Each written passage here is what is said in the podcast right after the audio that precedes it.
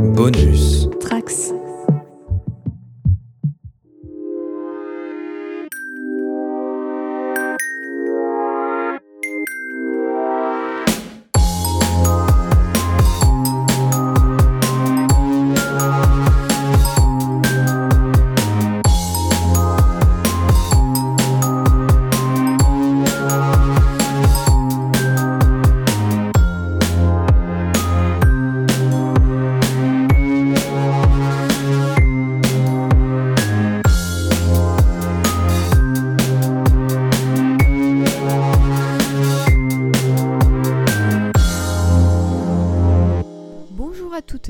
Tous et bienvenue dans le Adaptation Club, le podcast consacré aux adaptations en tout genre. On espère que vous allez bien en ce 25 décembre et on se permet d'ailleurs de vous souhaiter un très joyeux Noël. Comme petit cadeau au pied de votre sapin, on vous propose donc ce hors-série teasé de longue date sur la saga Harry Potter, saga de Noël pour beaucoup s'il en est. Alors Harry Potter ça représente quoi en 2020 Entre une autrice qui part en roue libre idéologiquement et une saga dont on réalise seulement aujourd'hui la portée parfois problématique tant en matière de narration que de représentation. Ce sont des questions épineuses sur lesquelles nos quatre invités d'aujourd'hui vont répondre, chacun ayant un rapport très différent à la saga, que ce soit affectif, politique et militant. Et en ma compagnie aujourd'hui pour parler d'Harry Potter, j'ai d'abord le plaisir d'accueillir une petite nouvelle. C'est Loon, comment vas-tu? Salut, ça va et toi? Eh bien écoute, ça va très bien. Ça va très bien. Ravie de te recevoir enfin dans le podcast, surtout pour parler d'Harry Potter. Donc, tu es journaliste pour LR Media, c'est bien ça? C'est bien ça. Excellent. Ensuite, avec nous, on a un revenant, vous le connaissez très très bien maintenant, c'est Douglas. Comment ça va? Ça va super et toi? Eh bien écoute, ça va très très bien. Euh, Ravie de t'accueillir à nouveau dans le podcast pour parler de cette saga mythique sur laquelle je crois que tu as beaucoup de choses à dire. Ouais, tout à fait. Merci beaucoup pour cette invitation du coup. Eh ben de rien, ça fait, ça fait très plaisir. Ensuite, une autre habituée, vous l'avez entendu cette année, proclamer son amour pour les Charlie's Angels de McGee. Aline, comment ça va? Bah ça va très bien, merci de, me faire revenir, je suis, je suis ravie, euh, je suis toujours bien accueilli ici. Eh ben j'espère que tu pourras euh, parler de tout ce dont tu veux parler aujourd'hui. On rappelle que tu euh, diriges la chaîne YouTube Transément Vôtre, avec notamment le format Le Mur du Son, qui a fait d'excellentes vidéos sur le son dans Jurassic Park et Premier Contact. Et enfin, tu euh, officies également au sein de la Féministerie, qui organise des ateliers euh, afin d'éduquer n'importe qui sur plein de sujets hyper intéressants et militants. J'ai tout bon? Oui, c'est ça, c'est ça. Parfait. Et enfin, maintenant, vous la connaissez bien, euh, un peu comme Anne-Pauline, on peut dire, euh, elle fait partie du meuble maintenant. C'est euh, ma coéquipière sur le nouveau podcast Infusion qui parle de thé. Et c'est également la co-créatrice du podcast Podcastinateur. C'est Yasmina. Comment vas-tu? Coucou, ça va et toi? Bonjour tout le monde. Salut Alors, comment vas-tu, Yasmina, en cette journée, euh, ma foi, fort sympathique Eh ben, ça va très bien. Euh, comme tu peux t'en douter, je suis en train de boire un thé euh, actuellement. Et euh, évidemment, le thé, euh, c'est aussi une image pour dire que nous allons bien discuter aujourd'hui autour d'un sujet fort épineux, ma foi. Effectivement, je ne vous le fais pas dire.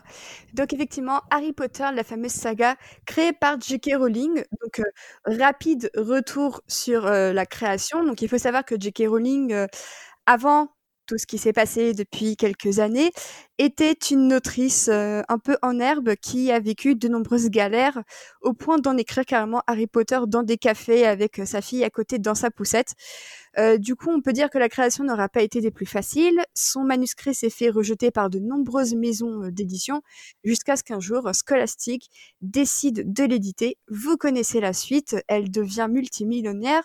Euh, elle chapeaute aussi euh, tout un tas euh, de, de projets, dont des adaptations. Elle a continué à écrire de nombreux romans jusqu'en 2020 où on se rend compte, euh, et même ça fait quelques années tout de même qu'on s'est un peu rendu compte qu'il y avait euh, un, petit souci dans, ses argumentaires, hein, pour rester poli pour le moment. Et ne vous inquiétez pas, on va en parler. Du coup, on va commencer euh, avec euh, une structure d'épisode un peu particulière. Je vais interroger chacun et chacune de mes invités en leur demandant tout d'abord comment ils ont découvert Harry Potter, ensuite quel est leur livre préféré de la saga, quel est selon eux euh, le meilleur film de la saga cinématographique et enfin quel film adapte selon eux euh, le mieux un des bouquins de la saga. Et pour commencer, on va aller du côté de Loon. Donc, Loon, comment as-tu découvert Harry Potter? Alors, si mes souvenirs sont bons, j'ai découvert Harry Potter en 1998, donc ça ne nous rajeunit absolument pas. Euh, à l'époque, je crois que ça devait être euh, pour mon anniversaire, j'avais reçu les deux premiers livres en cadeau. Donc euh, Harry Potter à l'école des sorciers et Harry Potter à la chambre et la chambre des secrets qui venait tout juste de sortir. forcément, bah, je suis tombée dedans la tête la première, hein, de, de, la sorcellerie, de la magie du haut de mes 8 ans, c'était euh, c'était tout ce que je voulais et c'est une, une, passion qui s'est euh, développée petit à petit, d'année en année, avec euh, les attentes des nouveaux bouquins, puis les attentes des films et des différentes adaptations. Sujet. Quel est pour toi ton livre préféré d'Harry Potter? Alors, mon Harry Potter préféré, c'est Harry Potter et l'Ordre du Phénix.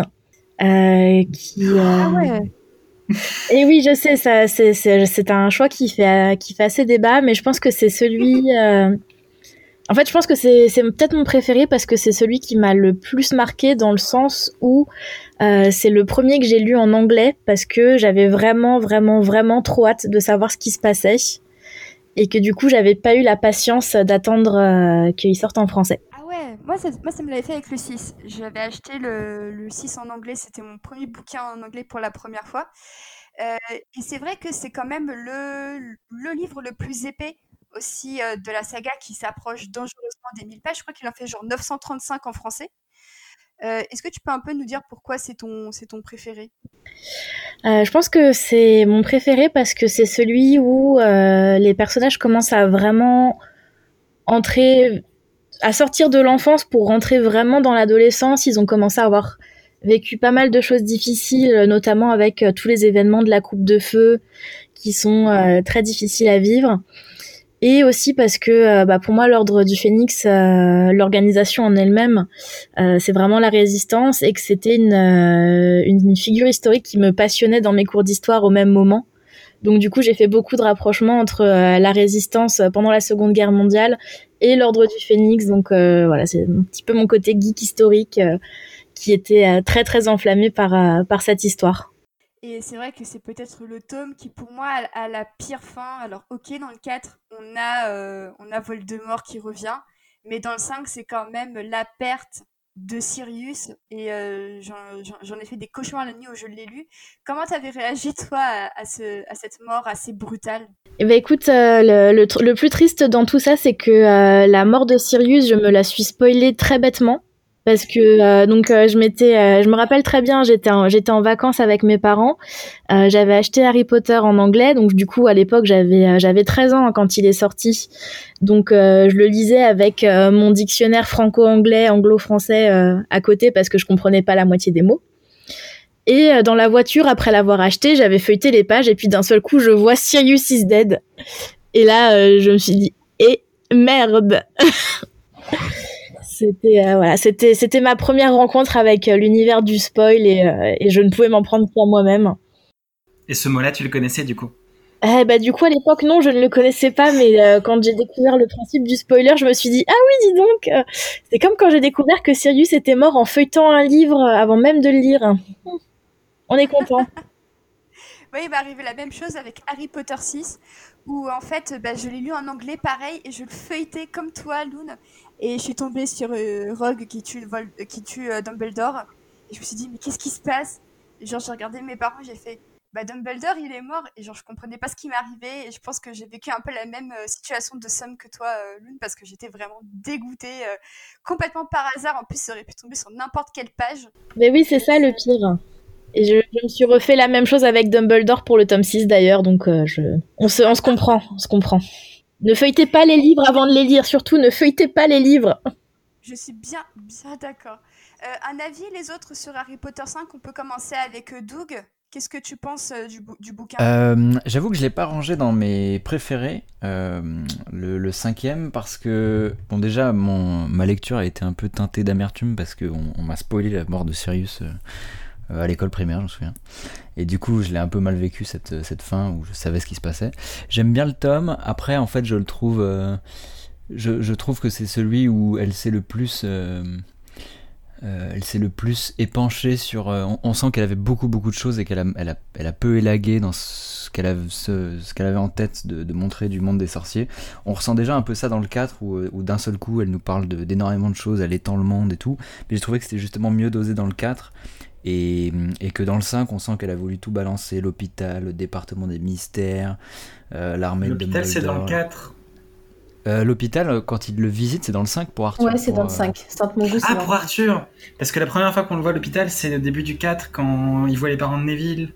Non, c'était dans le 5 aussi, quand il visite. euh, quand Ouais, il me on semble que c'est le 5, Arthur. ouais. Mm. Qui est un, un moment assez touchant d'ailleurs. Euh, et c'est ce genre de petits détails qui enrichissent l'univers et qui sont super cool, mais à la lecture, je me souviens que ça m'avait- ça paru un peu indigeste de tout digérer d'un coup, euh, tout absorber. Euh, maintenant, je trouve que le final est quand même assez ouf. Et on va parler des adaptations un peu plus tard, mais justement, j'étais assez dégoûté que ce soit pas adapté. Euh, justement, cette partie-là qui est pour moi la plus intéressante, euh, à la fois euh, le- l'espèce d'opération clandestine dans le bureau de ombrage, suivi du département des mystères et tout, qui était vraiment hyper haletant dans le livre, qu'ils n'ont pas du tout adapté dans le film. Donc un tome que j'apprécie. il faudrait que je le relise. Ça fait très très longtemps que je l'ai pas lu, justement parce que je suis un peu rebuté par la, longueur du, pavé, quoi. Alors moi, lors du Phénix, j'ai failli le mettre en préféré, mais donc je suis, je soutiens Loon vraiment sur ça. Euh, c'est vrai qu'il est très très long, mais moi j'ai le souvenir de n'avoir fait que ça, de le lire. Je l'ai eu à Noël et euh, j'ai fait que de le lire. J'oubliais de manger, j'oubliais de, de dormir et, euh, et j'en garde quand même un très bon souvenir. Je, on parlera des adaptations bien sûr, mais je suis d'accord avec toi, Doug, la dernière partie est très très intéressante et malheureusement assez mal adaptée. Ben, moi, euh, L'Ordre du Phénix, euh, c'est celui que j'aime le moins dans les livres. Ouh là là, il va y avoir des débats. Euh, non, parce qu'en vrai, c'est vraiment très, pour des questions très subjectives, mais je le trouve trop long, trop ennuyeux. euh, Trop ennuyeux Ouais, vraiment, je me suis fait chier en le lisant. Oh là là Et je trouve Ah, un bal réel, là le, le, le, le final dont parlait Doug, il est vachement bien, je le trouve hyper haletant, hyper cool. Et en fait, il dénote beaucoup trop avec le reste. Hmm. Et en fait, j'aime que la fin. Ouais. Et la mort de Sirius, ben, je m'en fous parce que j'aime pas vraiment Sirius. non, moi je suis Team Remus, désolé. choquée. Non, mais elle a raison. Et. C'est vrai. non, mais c'est un peu la dernière famille d'Harry et en même temps, euh, pff, ouais, ils l'ont pas assez développé, je trouve, pour qu'on soit vraiment hyper impacté, quoi. C'est ça, genre, il est devenu cool à la fin du 3, puis il est vaguement évoqué dans le 4, et puis ben, il meurt à la fin du 5, et puis en fait, ben, on l'a pas appris à le connaître. Ça m'a pas. C'est ça qui est triste, c'est parce que Harry Potter non plus, il n'a pas eu l'occasion de le connaître. Ouais, mais c'est ça qui fait que moi je m'en, je m'en fous un peu de lui. et, euh, et du coup, ouais, non, ce, ce livre-là, euh, c'était pas mal la déception, surtout après le, le, le véritable roller coaster qui était le 4. Euh, c'était vachement plus plan-plan, j'ai trouvé, et ouais. Tu me brises le cœur. Tu me brises le cœur. Ça y est, même pas un quart d'heure de podcast et ça y est, euh, c'est déjà la guerre. Je, je m'y attendais peut-être pas aussitôt. Euh, donc effectivement, donc Loon, le livre 5 est ton préféré. On va maintenant passer au film.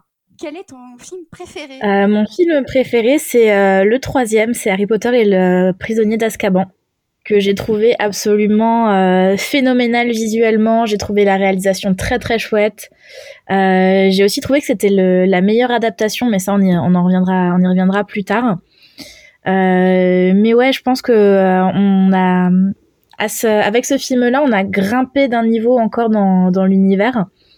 Il y a plus de Quidditch, il y a plus de, euh, il y a plus de d'animaux fantastiques, il y a plus de magie. Il y a un peu moins de, de ce côté enfantin que qui m'avait pas trop plu dans le premier et le deuxième. Pour moi, c'était c'était vraiment euh, c'est celui que j'ai trouvé le plus magique de tous. Eh ben, bizarrement, j'ai- j'ai pas trop cet avis-là. En fait, je trouve que c'est un des moins magiques avec les films de David Yates. Et en fait, moi, je, je, je l'aime bien en tant que film. Euh, Je trouve que c'est peut-être le mieux réalisé, euh, effectivement. Mais j'ai l'impression que Alfonso Cuarón a pas euh, trop saisi l'esprit d'Harry Potter. Et en fait, je trouve qu'à la fois, c'est un, très bon film en tant que tel et qui se regarde hyper bien. même sans qu'on soit forcément connaisseur de la saga, je trouve qu'il se regarde très très bien. Mais en fait, c'est pas, pas mon préféré parce que je trouve qu'il manque un petit peu de, de cette magie un peu british. Et Alfonso Cuarón, c'est le seul réalisateur non britannique de la saga. Et je me disais qu'au début, ça pouvait faire un peu de bien d'avoir une perspective un peu plus un peu moins britannique. Et en fait, je trouve que, que, l'esprit un peu british de Rowling, euh, toute proportion gardée, est pas trop gardé. Et en fait, du coup, c'est vraiment pour moi le film le plus américain euh, de la saga. Et pourtant, on a eu les films de David Yates. Donc, euh, est-ce que Doug, tu veux un peu réagir sur ce, sur ce que je viens de dire? Parce que je crois que je vais penser. non, j'ai trouvé. pas forcément parce que je suis assez d'accord avec toi que c'est pas forcément mon préféré. Euh, même si je lui reconnais toutes les qualités que beaucoup de cinéphiles lui, trouvent, euh, notamment dans la réalisation, l'audace de, mise en scène euh, à de nombreux moments, et même l'innovation générale qu'il a apportée à la saga, justement, justement parce qu'il l'a un peu sorti du, du carcan très pensionnat british, et tout cet héritage littéraire à la Roald Dahl, un, peu, un peu plus classique, un peu plus académique, il l'a quand même brisé. Mais moi je reconnais que Enfin, il, faut lui reconnaître aussi que justement, en, brisant un peu ces codes-là, j'ai le sentiment qu'il a donné une autre dimension à la saga, dans le sens où il l'a fait passer de, de saga euh, euh, très liée à son matériau d'origine et donc à, à une forme d'académisme et de, conformisme qu'avait. Euh, enfin, de ce que j'ai compris, ça a été assez conflictuel. entre Rowling et entre, entre Quaron sur le tournage et, et c'est pas surprenant dans le sens où où c'est cet épisode-là qui donne aussi cette dimension de, euh, bah déjà c'est plus terrifiant, plus, euh, plus mature. Euh, il y a cette scène d'ouverture avec la baguette, avec, qui est une métaphore quand même assez explicite. voilà. En fait, il a pris le, matériau de base plus au sérieux que dans le sens pas, pas en termes de déférence et de respect, mais en termes de, de possibilité d'évocation. Et, et, je trouve qu'il a élargi la portée et le, le, propos de la saga euh, de, de, la façon qu'il l'a faite. Après, euh, effectivement, je, je, reconnais que, que j'aime aussi le côté british et la dimension très, euh, très locale et très, et très ouais, insulaire du truc, mais en même temps, c'est ce qui l'a ouvert. Et j'ai moi, mon préféré, je spoil d'avance, mais c'est le 4 et le, et le, avec le 3. Ah. Et, c'est ce côté teen qui est très assumé, que j'aime beaucoup aussi retrouver à chaque fois que je regarde la saga. C'est, peut-être ceux que j'attends le plus à chaque fois, c'est ceux où on sent qu'ils sont vraiment. C'est des ados, ils ont des problématiques d'ados, et il n'y a pas que la magie, et il n'y a pas que ça. Voilà. Pour le coup, moi, le 3, c'est aussi mon film préféré dans la, dans la saga. Euh, en fait, ouais, je suis très très amatrice de Quaron de manière générale. Euh, Les Fils de l'homme, c'est vraiment un, un, film, un de mes films préférés. Et en fait, je trouve que euh, ce qu'il apporte avec sa mise en scène dans Harry Potter, c'est vachement intéressant parce que ben, il est connu pour ses plans séquences et il, arrive à en placer aussi là. Et en fait, le fait de, ben, ça ancre vraiment dans un réel, tout en rajoutant ben, de la magie dans ses plans séquences. Et du coup, quand je vois ça, ouais, j'y crois en fait. D'un coup, j'arrive à, à, me dire, oui, bah il y a vraiment, euh, ils bougent vraiment leur baguette, ça fait vraiment des trucs. Euh, d'autant plus qu'il n'y a plus euh, les les grands effets de lumière et euh, d'image de synthèse pour représenter la magie, ou en tout cas beaucoup moins. donc ça, ça la, je trouve ça la, hum, comment dire, ça la rend beaucoup plus paradoxalement tangible, alors qu'on la voit plus. Et, et, en plus, il y a un travail du son sur la magie que je trouve formidable. Euh, je sais pas du coup si je le développe maintenant ou si j'attends que ce soit mon tour après. Bah, si tu veux attendre ton tour, il n'y a pas de souci. Si tu veux développer maintenant. Non, mais je vais attendre alors, comme ça, euh, comme ça j'aurai des trucs à dire après. je crois que je sais ce dont tu vas parler. Bah, c'est mon préféré aussi, et eh oui, sans surprise, aucune surprise. Euh, et ben c'est exactement les raisons pour lesquelles je l'aime en fait, c'est ce que Doug a dit. Donc euh, c'est euh, le fait que ça ouvre euh, d'autres possibilités au niveau des adaptations. C'est ce que j'espérais aussi voir dans les films suivants, des regards différents, des réalisateurs différents. Et voilà, s'amuser un petit peu avec avec cet univers et, et avec la saga. donc je trouvais juste je trouve en fait justement qu'il y a un équilibre entre la vie d'ado et puis d'un côté le côté un peu magique que moi je retrouve, qui a rien à voir avec euh, ce qu'a fait Columbus, on est bien d'accord, mais euh, que je retrouve quand même là-dedans. Et euh, je sais pas si c'est parce que c'est le premier que j'avais vu au cinéma après avoir découvert les livres, mais, euh, mais vraiment, je, garde une grosse, grosse attache vers ce film, et pour moi, c'est vraiment le meilleur de tous. Quasi, consensus, si ce n'est Doug et moi, si en tout cas la question du, film préféré, on dirait bien. Et enfin, Loun, pour terminer un peu ton questionnaire, quel est pour toi le film qui a su le mieux adapter bah écoute, c'est ce que c'est ce que je disais tout à l'heure. Pour moi, le 3, c'est la meilleure adaptation.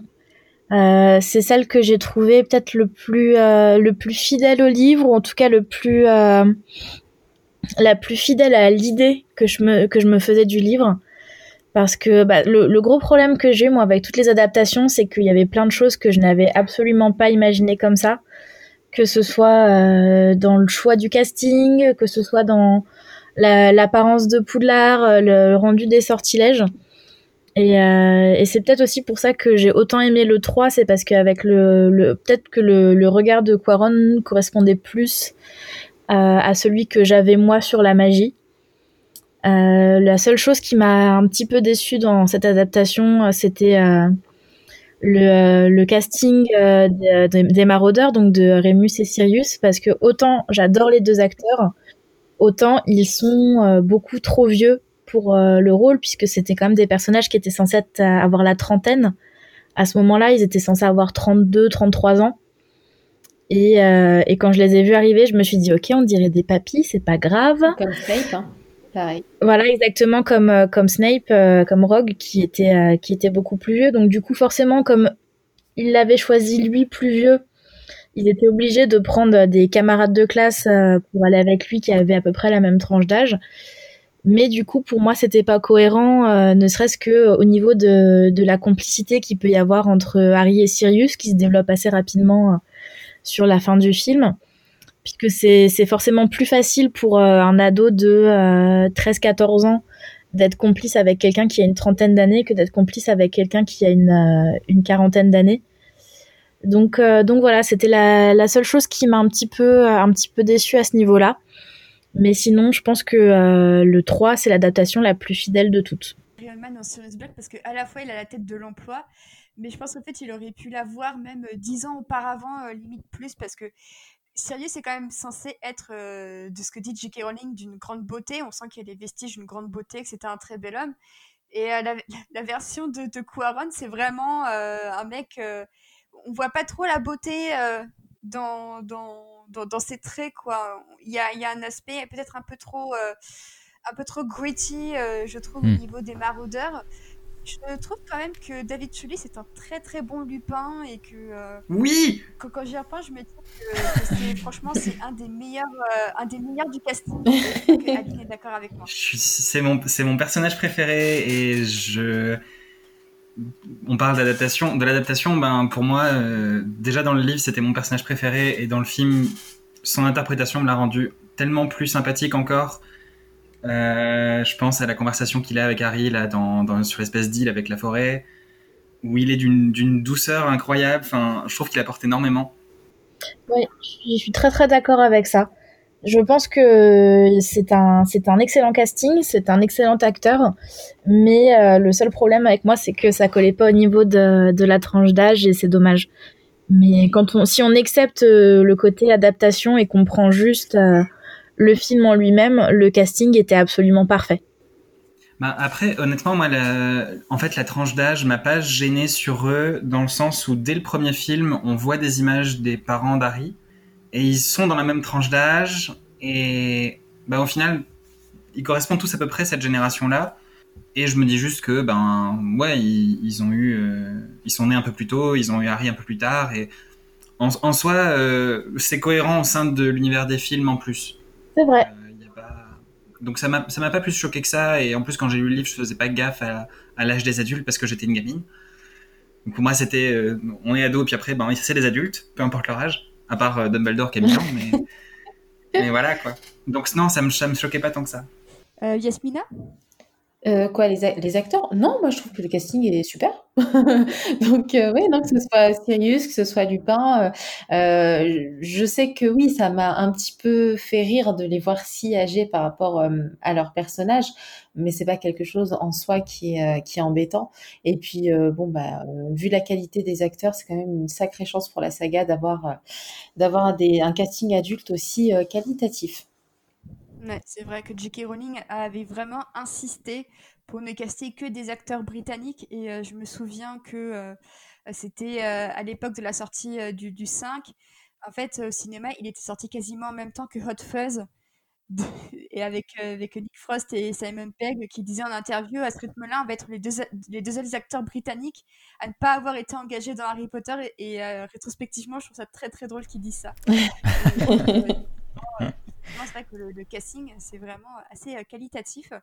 Et enfin, Doug, est-ce que tu as quelques pensées concernant la qualité d'adaptation du prisonnier d'Azkaban? Bah, elle est quand même très bonne. Alors effectivement, euh, moi j'ai le même reproche. Euh, j'imagine que qu'il est assez partagé largement dans, les grandes lignes, mais sur le, le quand même le, la négligence totale de, toute la partie un petit peu backstory des maraudeurs. Euh, sur le fait que c'est une composante qui est tellement importante déjà pour comprendre ne serait-ce que l'intrigue des suivants, parce qu'il y a quand même le, l'espèce de, mot de passe que Harry refile à, Rogue pour qu'il comprenne dans le 5 que, que Sirius est en danger, c'est lié à cette backstory. Enfin, c'est une partie qui est quand même vraiment importante dans les livres parce qu'il y a aussi le, thème de la transmission et de l'héritage qui est important dans la thématique du livre et qui n'est pas du tout retranscrite là. Ce que je trouve hyper dommage. Et puis du coup, dans le film, ça amoindrit aussi du coup tout ce qui suivra avec euh, euh, bah, le, la déloyauté de Petit Gros, euh, mais par contre le, le, sacrifice de Rogue, enfin tous ces thèmes-là sont amoindris par le fait que les spectateurs du film, s'ils ne sont, sont, jamais renseignés sur ce qui est dit dans le livre, voilà, ils sont un, peu obligés de raccrocher les wagons sans, sans trop savoir. Donc c'est hyper dommage. Après, il en reste que quand même, encore une fois, l'extrapolation qu'a fait Quaron de, de toutes les thématiques évoquées par Rowling dans le livre, qu'il l'a transcrite en images avec, bah, j'ai parlé de la scène d'ouverture, mais on peut aussi penser à la façon dont il s'habille, le fait que le aller après Olar, pour eux, c'est une grande libération, c'est une espèce de, prise d'indépendance et d'autonomie qu'il a bien retranscrite aussi. Tout ce genre de choses, je trouve ça hyper bien adapté parce qu'encore une fois, il ne s'agit pas de coller au texte, mais de, de, comprendre ce que ça évoque thématiquement et ce que ça, euh, vers quoi on peut l'emmener, et donc à cet égard-là, c'est bien fait. Après, j'imagine bien qu'il a subi des pressions. Il me semble que le 3, c'était le premier où il commençait à se dire euh, est-ce qu'on le fait en, deux parties ou pas euh, Enfin, le 4, ça a vraiment été le cas. Ils ont, ils ont, ils failli le faire en deux parties, le 4, mais j'imagine bien qu'il y a eu des, tractations un peu en interne en se disant qu'est-ce qu'on faut qu'on enlève, quoi, parce que ça commence à être long et riche, quoi. Ouais, effectivement. Du coup, donc merci Loon. On rappelle que ton livre préféré, c'est Harry Potter et l'Ordre du Phénix, et que pour toi, le meilleur film ainsi que la meilleure adaptation, c'est Harry Potter et le prisonnier d'Azkaban. On va passer à toi, Douglas. Yep. Alors attends, je ressors mes petites fiches. Pendant que tu les ressors, je pense que tu peux nous dire comment tu as découvert Harry Potter. Ouais, tout à fait. Euh, j'ai découvert Harry Potter euh, à l'école primaire au moment de la sortie du premier film, puisque la saga prenait de l'ampleur en France, elle avait déjà pris un peu de l'ampleur en France du côté de, la saga littéraire évidemment, mais avec l'arrivée du film, tout le monde en parlait beaucoup plus, notamment euh, des copains moi, et euh, je suis allé le voir euh, un peu sans trop savoir, sachant que c'était un des premiers films, il me semble que le premier, il n'y avait pas une petite interdiction moins de 10 ans, un truc comme ça, en tout cas c'était c'était un film où il y avait cette scène assez effrayante de la fin avec Voldemort, c'était un peu le film le premier film que j'allais voir en salle où je me disais, voilà, c'est vraiment un film où il y a euh, des enjeux, euh, c'est un peu dark et tout. Donc euh, il y, a cette, ce côté bonbon nostalgie qui m'a bien plu dès le départ. Et puis évidemment, après, j'ai lu l'ensemble des livres au fur et à mesure des sorties. Je suis tombé amoureux, je suis tombé fou de cette saga, j'étais obsédé, j'achetais tous les magazines, enfin ça a été vraiment une énorme partie de ma, vie pop culture à l'époque. Et justement j'ai presque envie de dire que euh, on, va évoquer, on va évoquer tout ça j'imagine un peu plus tard, mais, euh, euh, c'est aussi une saga qui a eu un rôle pour moi de de, catalyseur à la fois de la lecture, même si je lisais déjà pas mal, c'est aussi une saga qui m'a beaucoup encouragé à lire, qui m'a encouragé à m'ouvrir à, euh, voilà, aux différentes références mythologiques, d'aller chercher, d'aller faire des recherches, de comprendre d'où ça venait, ce genre de choses, et puis qui donne aussi des armes un peu, euh, des outils euh, intellectuels de compréhension de, phénomènes comme la mort, de, de la tolérance, ce genre de choses, et c'est assez ironique qu'aujourd'hui ces mêmes outils intellectuels nous servent à nous dire que l'auteur fait que de la merde. donc voilà. Euh, donc euh, grande place importante pour moi. Les films d'autant plus, euh, je les attendais avec impatience. j'ai plein de souvenirs, je sais exactement quelle salle j'ai vu chaque film. Enfin, c'est vraiment un truc qui m'a qui a eu une grande place pour moi. Maintenant, avec le temps, ce qui était, ce qui était intéressant, c'est que euh, bon, mon âge correspondait à peu près à ceux des persos, donc évidemment je me projetais plus facilement. Mais le côté croissance et le côté euh, euh, prise de maturité au fur et à mesure des films fait aussi que du coup j'ai aussi gagné en esprit critique et que aujourd'hui voilà, je, sais les remettre dans le contexte et je je suis pas en train de défendre comme un, gros un gros, comment on dit un peu ça, euh, gardien, gardien du temple, euh, cette saga particulièrement. Je, continue de soutenir qu'elle a des qualités et, euh, chacun les connaît, mais, voilà, je pense qu'il faut aussi resituer dans le contexte, comprendre que bah, qu'il y a, aussi une, vision du monde qui n'est pas neutre, qui est communiquée dans la série, et, s'en inspirer pour faire vivre d'autres histoires aussi à côté. Voilà ce que je peux dire sur la saga. Euh, tu me demandais mon adaptation, mon livre et mon film préféré. Alors, tu veux que je commence par le livre, bah le livre, je dois dire que à mon avis, celui que j'ai le plus en mémoire, ça reste le septième. Euh, notamment parce que bon, c'est le, ouais, c'est le livre que j'ai le plus attendu évidemment de la saga, étant donné que c'était le dernier. Je l'ai lu en anglais le jour de la sortie parce que je, je pouvais pas attendre et de toute façon j'avais genre 12 heures de voiture donc j'avais que ça à faire. euh, et en fait, c'est celui que j'apprécie le plus parce que à mes yeux, en tout cas au moment où je l'ai lu, il avait tout de la conclusion parfaite, dans le sens où euh, c'était à la fois un tome qui, euh, bouclait la plupart des arcs entamés euh, dans la saga, qui faisait ce, travail un petit peu façon Odyssée d'Ulysse de voyage et de retour chez soi, où on passe un peu par tous les, les, les, grands rappels de la saga autour de à la fois les maraudeurs, Dumbledore, on remet en cause ce, qui, ce qui était sacré auparavant, euh, McDonald's, euh, McDonald's. le professeur McDonald, tu connais McGonagall euh, qui se fait cracher dessus et Harry il sort, il fait le sortilège de Loris sur les carreaux, tu te dis waouh, qu'est-ce qui se passe Et en plus de ça, ce que j'ai bien aimé, c'est que c'était pas non plus une conclusion qui, euh, un peu comme celle de Game of Thrones, tu as fait un podcast dessus, euh, c'était pas une, conclusion qui prenait les exacts mêmes personnages d'avant et qui juste concluait. C'était, on rajoute aussi de l'histoire, de l'intrigue, on voit des nouveaux lieux, on voit des nouveaux personnages, euh, ça rajoute des pions dans le game en même temps qu'elle conclut tout. Et c'est ce qui me plaît beaucoup et c'est ce qui continue de me plaire. Euh, aujourd'hui dans ce tome-là et dans ces films-là, même si je vais parler après du 7.2 que je n'aime pas, mais voilà. en termes de films, bon, mon classement il évolue tout le temps en vrai parce que à chaque fois que je les revois, je change d'avis. Mais j'ai beaucoup d'attachement pour le 4, notamment, euh, comme je le disais, parce qu'il euh, y a cette dimension un peu teen que, que, je trouve qui est vraiment bien réussie dans celui-là. en fait, on a presque plus envie de les voir exister en tant qu'ados à Poudlard, qui ont des histoires de euh, putain, qui j'invite au bal, euh, euh, le groupe de rock à la mode, Neville qui est un peu rejeté, c'est un peu le, le, geekos de la classe, et en même temps c'est lui qui aide Harry dans la deuxième tâche, genre de truc, ce genre de dynamique hyper intéressante qui dépasse juste le conte et le ton un petit peu, un petit peu plus classique des précédents tomes, et des précédents films du coup.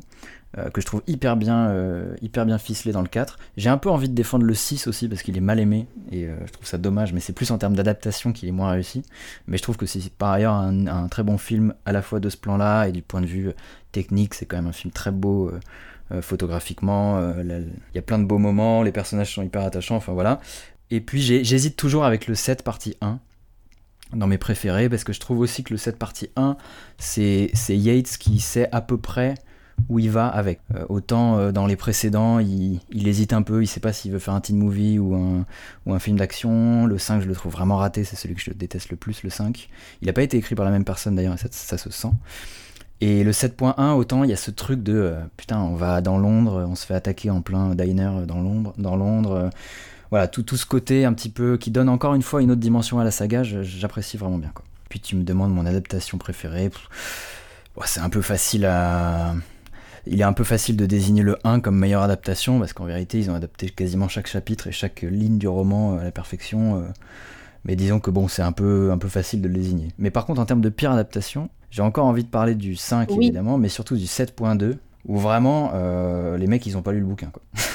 moi ça me ça me fend le fend le crâne ce truc où vraiment ils te ils te continuent de te mettre euh, Dumbledore comme un grand héros sage l'espèce de Gandalf qui revient magiquement à la fin alors que tout le livre consiste à t'expliquer que c'était un connard avec des failles et tout enfin déjà ça ça me ça me ça me rend fou ils préfèrent passer du temps à te faire une espèce de, de deepfake euh, Daniel Radcliffe Voldemort horrible à la fin plutôt que plutôt qu'à t'expliquer, euh, je sais pas, les relations entre les persos, passer du temps. Euh, quand Harry revient à Poudlard, c'est expédié en deux minutes alors qu'il se passe trop de trucs où ils essayent d'aller dans la salle de Serdaigle mais ils comprennent pas. Euh, ils défendent McGonagall. il faut qu'ils s'introduisent vers Rogue et tout. Là, c'est traité en deux secondes. Il y a des super combats magiques dans le bouquin entre Fleetwick, McGonagall, Shurav, Rogue et tout. Incroyable. Qui montrent pas du tout dans le film. Ils, te montrent trois pauvres étincelles et ils te mettent euh, euh, on crie et boum, c'est pas ouf quoi. hyper dommage. Et c'est d'autant plus dommage que par ailleurs il y a des trucs que je trouve hyper réussis aussi. Euh, le passage Pierre Totum locomoteur, la musique est magnifique. Il y a plein de choses super. Green God c'est plutôt bien rendu. J'aime bien ces scènes là, mais ah, c'est tellement dommage. J'étais tellement frustré en sortant du cinéma. Je me suis dit putain, c'était la conclusion. En plus elle est plus courte que le film précédent alors qu'il se passe moins de trucs. Enfin vraiment c'était incompréhensible. Mm. Donc voilà, en termes d'adaptation, euh, ce que je pense. Donc, euh, donc ton livre préféré, tu nous as dit que c'était le Harry Potter 7, donc euh, Harry Potter et les reliques de la mort. De la mort. Oui, c'est ça. Ouais, c'est ça. Je, sais pourquoi j'ai eu un doute, je ne sais pas. Loun, est-ce que toi, tu as un avis sur Harry Potter et les reliques de la mort en tant que bouquin? Est-ce que pourtant, est-ce que c'était une bonne fin de, de saga littéraire? C'était une excellente fin. C'était, c'était tout ce que je voulais pour euh, pour une fin. Je voulais qu'il y ait une, euh, quelque chose qui se termine vraiment. En fait, moi, j'avais très très peur qu'il nous fasse une espèce de fin ouverte euh, avec la possibilité de relancer une autre saga derrière avec les mêmes personnages. Ce qui finalement a un petit peu été fait avec Harry Potter et l'enfant maudit, mais bon, pas tout à fait non plus, donc ça va. J'ai trouvé que c'était une, une fin qui euh, qui apportait plein de nouvelles choses en fait. On rencontre, euh, on rencontre des nouveaux personnages, on en retrouve des anciens, euh, on, on, se replonge différemment dans l'univers de la magie. Il y a un vrai côté enquête.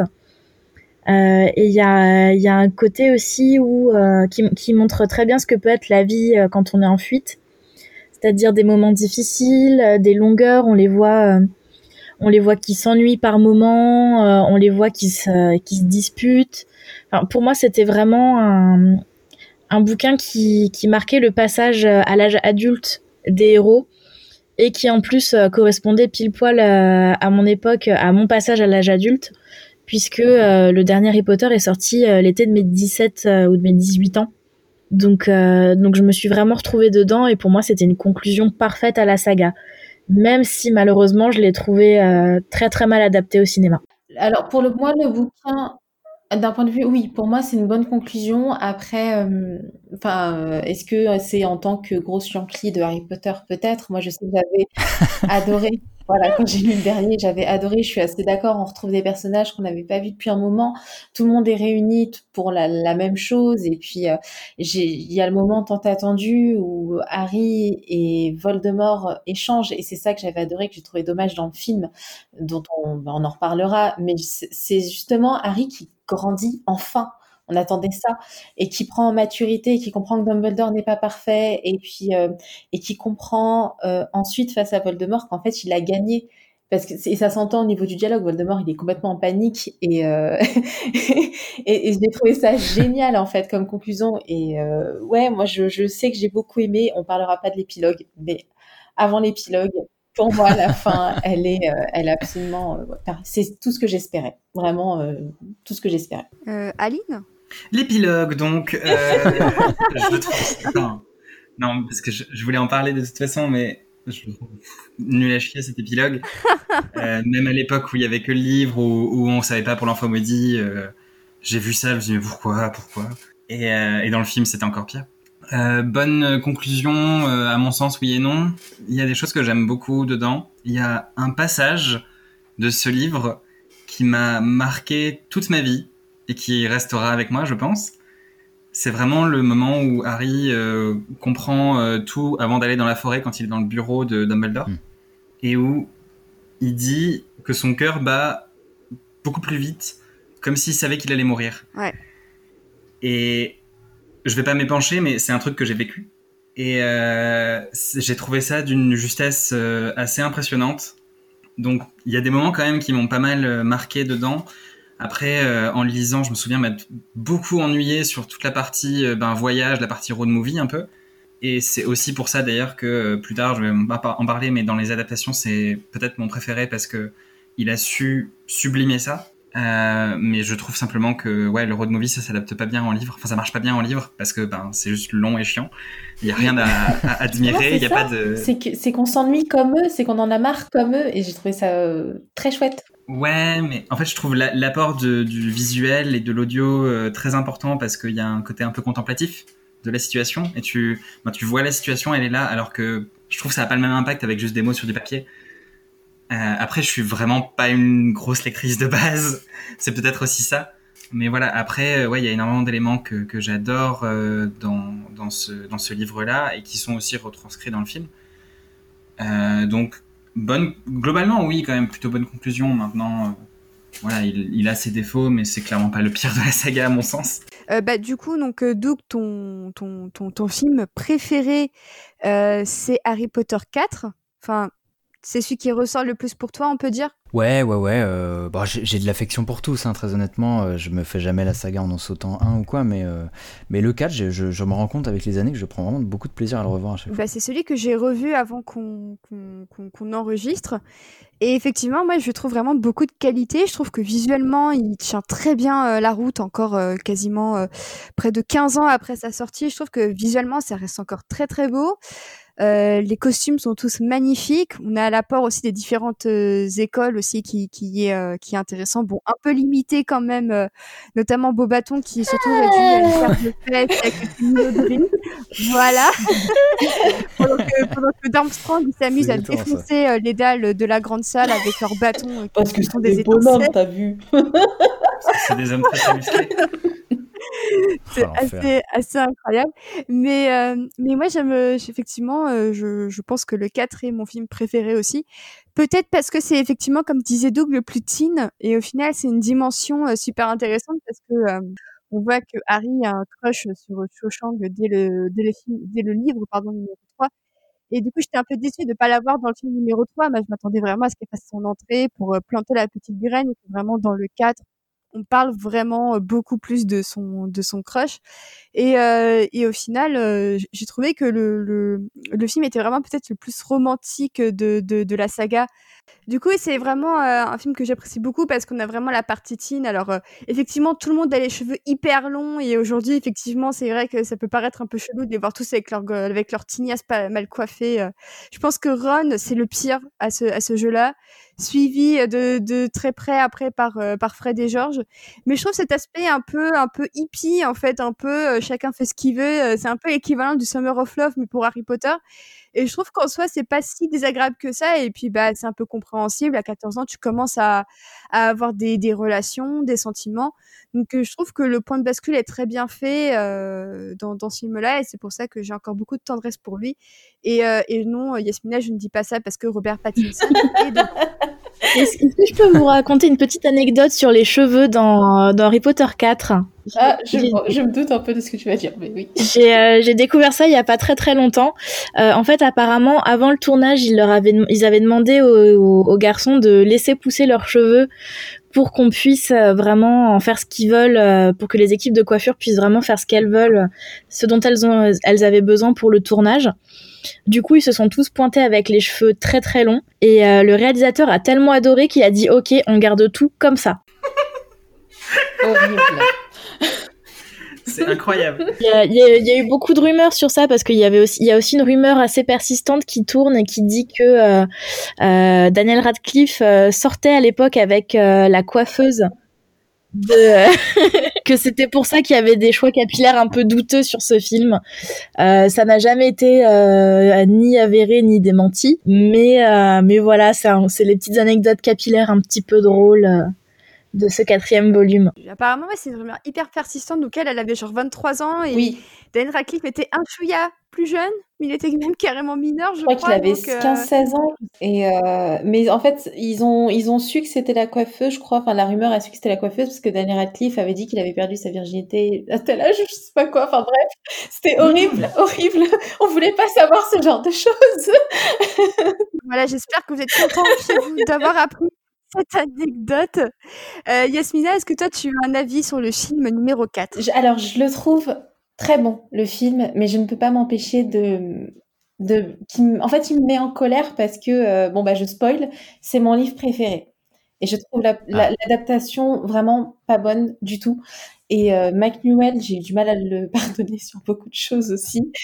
euh, les coiffures, je les trouve horribles. Je les trouve tellement, tellement affreuses. Mais elles sont géniales, les coiffures. Moi, j'ai adoré les cheveux longs.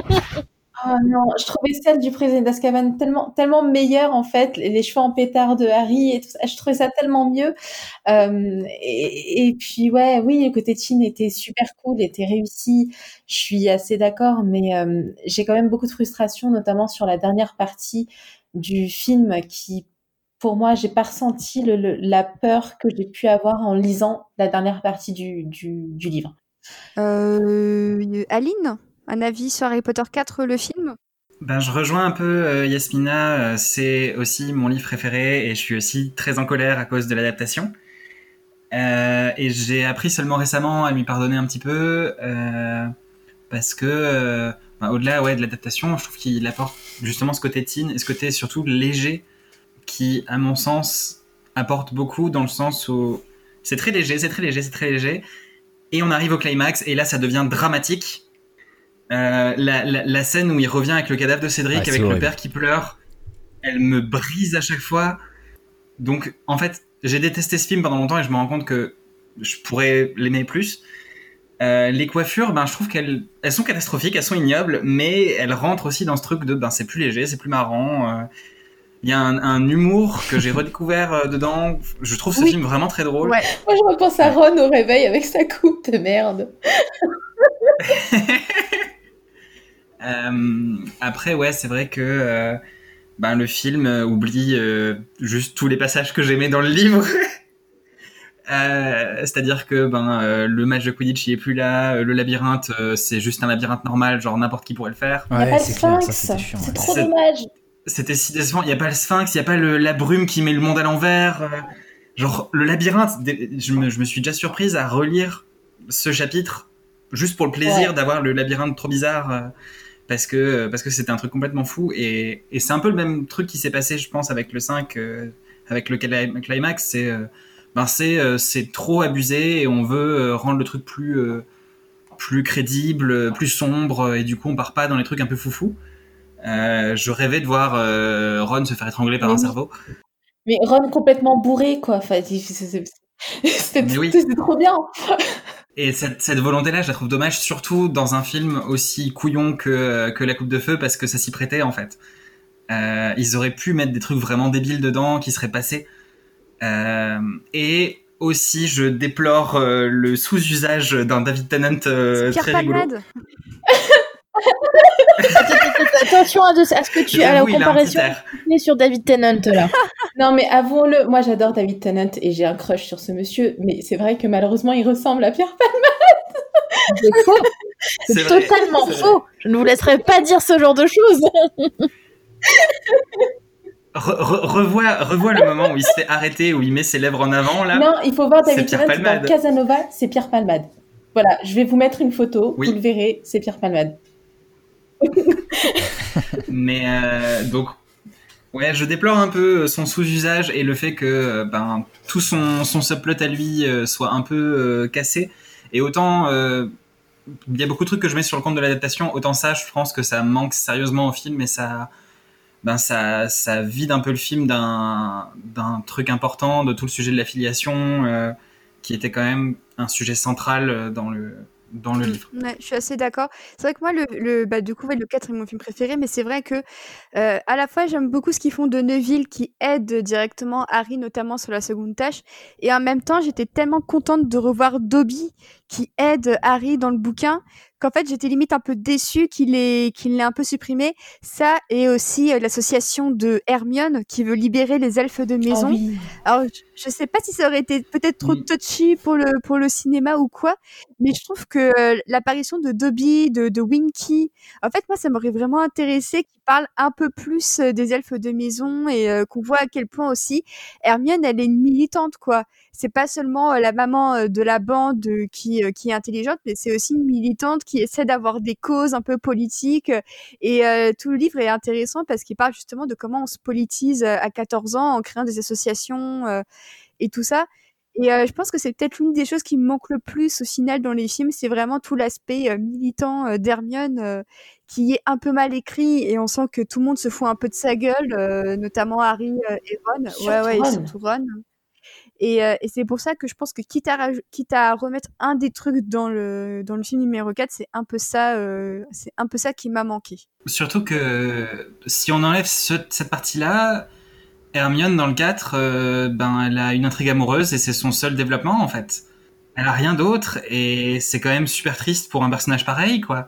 Bah, de toute façon, le sexisme dans les films Harry Potter, je pense qu'on y reviendra un petit peu plus tard, mais euh, mais ça, moi, ça m'a pas étonné euh, de la part de la Warner qui casse justement tout le côté militant autour d'Hermione. Ouais, je suis pas du tout étonnée, euh, pas du tout étonnée euh, non plus. Euh, et enfin, Doug, pour toi, la meilleure euh, adaptation, euh, c'est euh, Harry Potter 2, c'est ça? Alors non, Harry Potter 1. Ah, Harry Potter pour 1. moi. Donc c'est Harry Potter 1 euh, qui a la préférence euh, de, de Douglas. Ah ouais? Est-ce que euh, Yasmina, ou- ouais, bah du coup, euh, on, on va d'abord donner la parole à Yasmina et ensuite Loun, tu pourras réagir. Du coup, Yasmina, pour toi, Harry Potter 1, euh, meilleure adaptation? Bien sûr, mais je ne vois pas pourquoi tout le monde euh, est choqué, quoi. Je...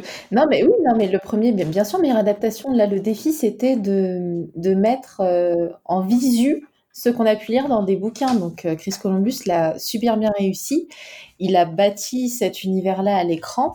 Et euh, oui, c'est extrêmement fidèle, voire trop, je suis d'accord, mais euh, ça reste quand même un sacré boulot. Et, euh, et puis c'est le début de la magie, c'est le début euh, d'une d'une belle et grande saga. Donc ouais, meilleure adaptation euh, pour moi. Mhm. Euh, Loun, tu avais l'air un peu étonnée. Bah ouais, parce que moi, quand euh, je suis allée voir Harry Potter 1 au cinéma, je me suis dit, mais je n'ai absolument pas lu ça.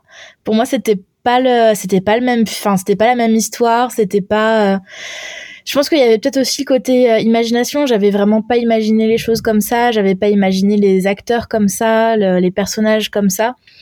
Donc c'est peut-être ça aussi qui m'a qui m'a beaucoup choqué. Mais moi, je me suis dit en sortant du cinéma que j'avais trouvé ça pas terrible et que si j'avais découvert euh, Harry Potter au cinéma, j'aurais peut-être jamais lu les livres.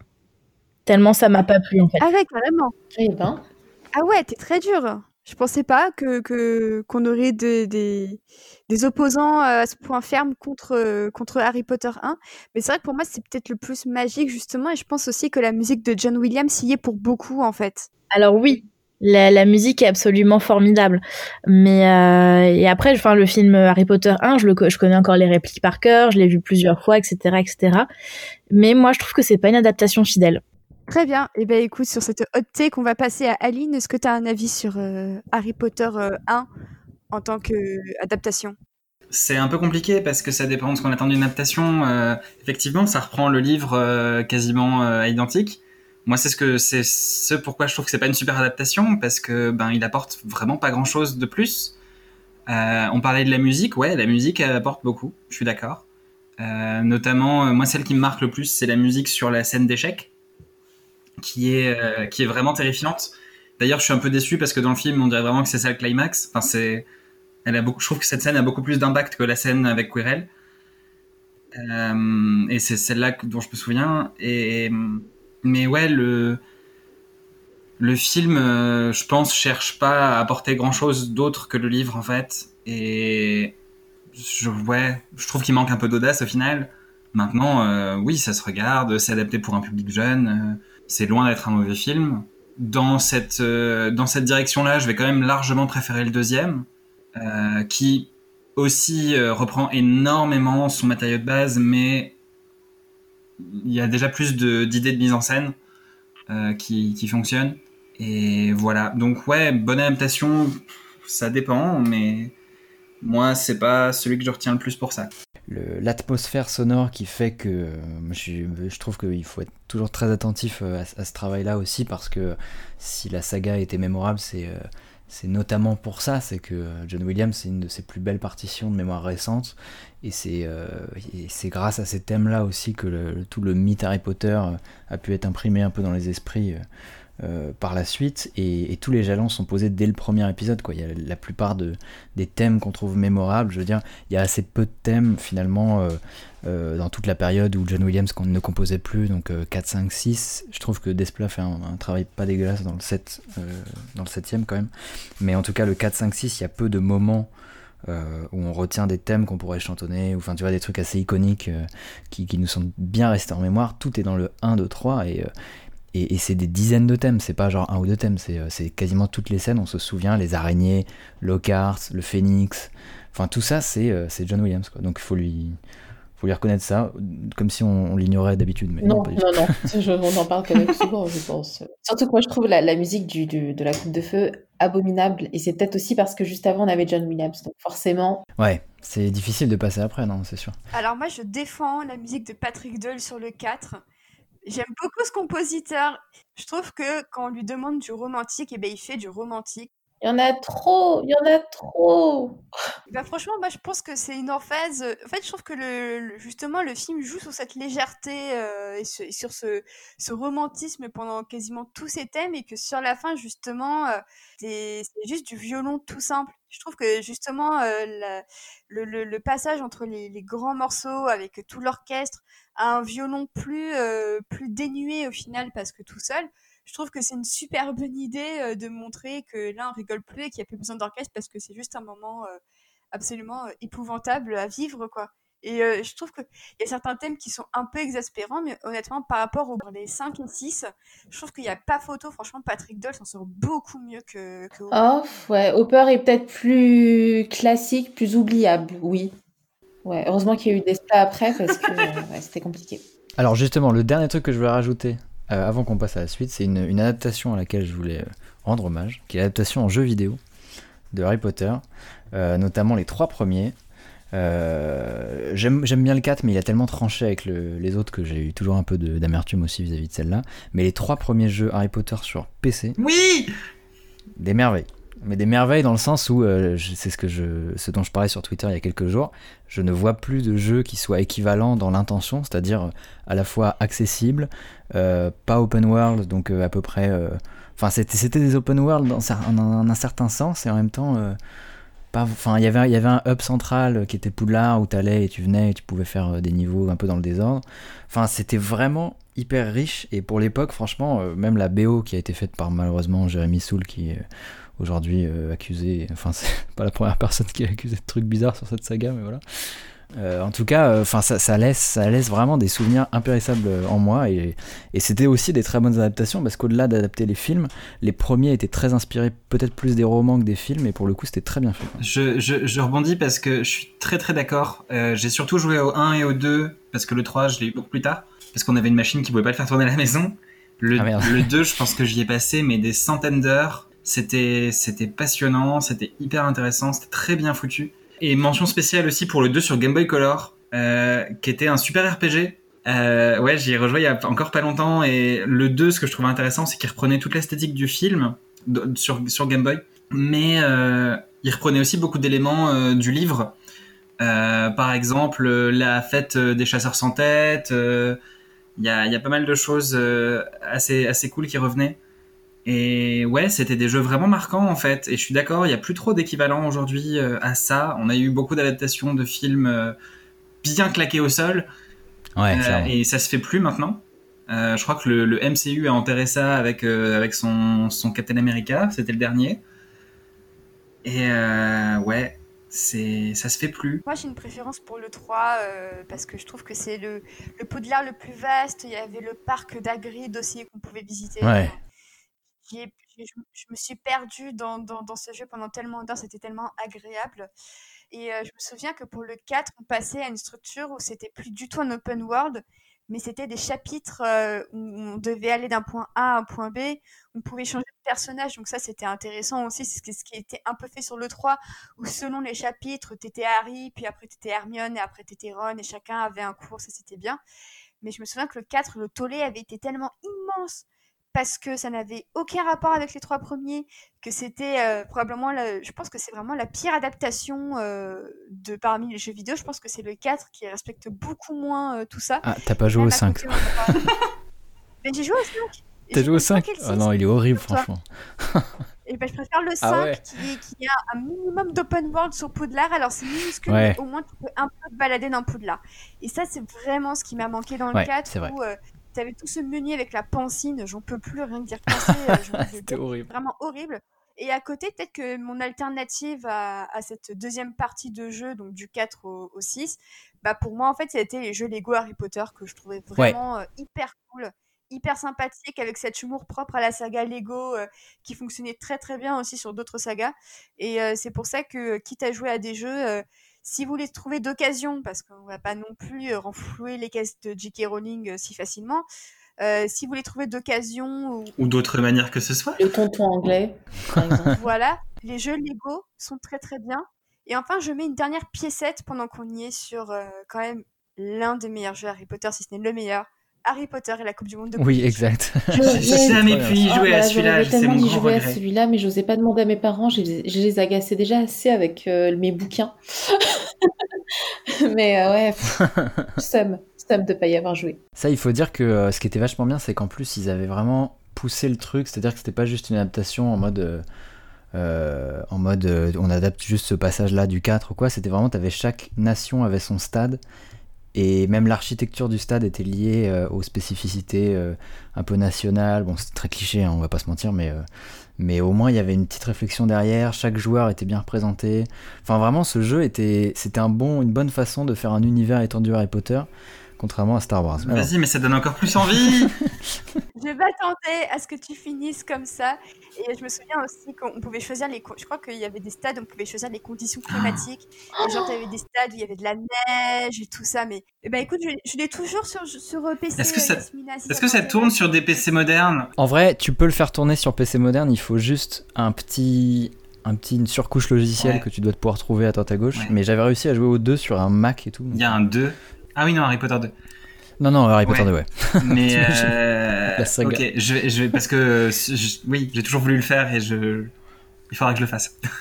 Ouais, il y a moyen. Mais je crois que tu peux même le télécharger. Hein. Oh bah ça c'est prévu. Hein. pas donné de choix, maman. Bande de pirates que vous êtes, on va continuer euh, notre notre petite sélection avec Aline. Oui. Euh, alors juste pour un peu euh, qu'on découvre un petit peu comment tu as découvert Harry Potter, comment ça s'est fait pour toi, est-ce que c'était les livres ou euh, Alors pour moi c'était les livres, euh, ça a été je pense en 99 quand, quand le 3 est sorti en France. Il faut savoir que je sais pas quel âge vous avez, moi je suis une petite jeunette, j'avais 6 ans à cette époque-là. J'en ai, ai 30. non, en tout cas, ouais, j'avais 6 ans à cette époque-là et j'ai jamais été une grande lectrice et du coup, ben, je lisais pas, ou très peu et c'était des livres trop difficiles pour moi. Et ben ma sœur, ma grande sœur, avait euh, le même âge qu'Harry euh, à la sortie des livres. Donc ma sœur, elle était fan et elle avait acheté, euh, je me souviens, le, le, coffret en poche des trois premiers. Et en fait, elle me les a lus. C'est elle qui m'a fait la lecture. Oh, c'est trop Parce que j'étais trop petite. Et le deuxième, je me souviens qu'elle me l'avait même enregistré sur une cassette audio oh. que j'écoutais pour m'endormir. Je la connais par cœur avec sa voix, ce qui fait que quand je quand je relis le 2, j'ai la voix de ma sœur en tête. Euh, et elle me les a lus jusqu'au début du 4. Et puis au début du 4, je me suis dit, bon, allez, euh, c'est euh, le moment, tu vas commencer à lire. Et sachant qu'en plus, c'était un gros livre, c'était peut-être mon premier gros livre. Et donc, ouais, à partir du 4, j'ai commencé à les lire moi-même pour arriver au 7 où ma sœur qui suivait la saga et qui les lisait toujours avant moi, le 7, elle l'a elle acheté, elle l'a jamais lu. moi, je l'ai lu. Et elle a toujours refusé que je lui dise ce qui se passe à la fin, mais en même temps, elle veut pas le lire. J'ai jamais compris. Fais-lui une cassette.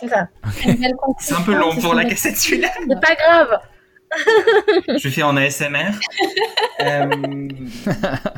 mais, mais voilà, donc ouais, ça a été, euh... ça a été le premier, Harry Potter 4, ça a été le premier gros livre que j'ai lu. Euh, J'en ai pas lu énormément des gros livres à vrai dire, parce que ben, même après ça, il y a beaucoup de gens qui ont commencé la lecture avec Harry Potter. Moi, j'ai commencé, j'ai arrêté. Euh, ça n'est pas resté. Je, suis parti sur le cinéma après. mais, euh, mais ça a été quand même, ouais, euh, dans des années assez formatrices que, que j'ai lu ça. Voilà. Et après, ben, il y a eu les films au fil de leur sortie. Donc, mon livre préféré, c'est La Coupe de Feu, ou La Coupe de Cheveux, comme on pourrait l'appeler vis-à-vis du film. j'ai volé cette blague, j'ai vraiment honte. Et donc, c'est mon livre préféré parce que, euh, déjà, je trouve vraiment le temps. C'est, il se passe énormément de choses dedans. Euh, et c'est en partie pour ça que je trouve que l'adaptation pêche parce que, ben, il y avait trop de choses à adapter, ça rentrait pas dans un film, c'est sûr. Euh, parce que tout est essentiel, en fait, dans cette histoire.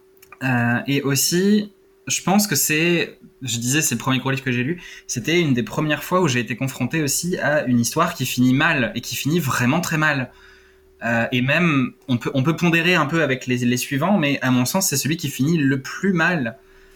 Euh, dans le sens où vraiment, ben, le, le grand méchant est de retour euh, au sommet de sa puissance. Il y a aucune once d'espoir. Il y a un enfant qui est mort, un adolescent, mais quand même. Et on sait pas ce qu'on va faire, quoi. C'est ok, ben on est dans la merde. Et en plus, personne, enfin, je, je sais plus si à l'époque dans le livre on sait ou quoi, mais en tout cas, personne le croit sur le sujet. C'est après, ouais, il me semble bien. Euh, mais même, il y a tout le truc avec Folleuil à la fin où on se dit, ok, il a encore un allié. Et non, non, lui aussi, c'était un enculé. Il se fait dépouiller de tout dans ce livre. Et j'ai trouvé ça fou. Et en même temps, euh, ça a apporté aussi tout un côté hyper, euh, comment dire, hyper étendu à l'univers. On disait que, on disait tout à l'heure que le 3 euh, et le 4 étendaient l'univers des films. À mon sens, le, le 4 étend vraiment l'univers des livres. On commence à voir ce qui se passe à l'extérieur. On nous dit, ben voilà, il y a des dragons, il y a des sirènes, euh, il y a euh, des mondes entiers qu'on voit pas en fait. Euh, Il y a des créatures, il y a le, le euh, l'espèce de, de, de gros gros monstre à la fin du, du labyrinthe aussi. euh, Il y a il y a plein plein de choses, ça c'est foisonnant. Euh, Il y a l'histoire avec l'escroc de sa pétard aussi. c'est vrai. Ouais. le- le- l'espèce de grande grande catastrophe d'Agrid là. Et c'est- enfin, je, je- ce livre, il m'a émerveillé euh, du début à la fin quand je l'ai lu. Et encore maintenant, euh, ouais, il raconte quelque chose quand même qui me plaît énormément. Euh, et puis, ben voilà, ce côté un peu Jeux Olympiques euh, que je trouve marrant, même si en vrai ça n'a aucun sens. Je veux dire, quel directeur accepterait de ben, potentiellement tuer ses élèves. Puis euh, ah bah en fait Harry il a son nom dans la coupe parce que ben, c'est le personnage principal et du coup il faut qu'il y soit. Et c'est couillon, c'est c'est facile mais mais j'adore. Euh, donc voilà. Euh, le livre numéro 4 pour toi, Yasmina, ça représente quoi? Ça représente euh, un tournant, euh, je trouve, dans la saga, dans ma lecture.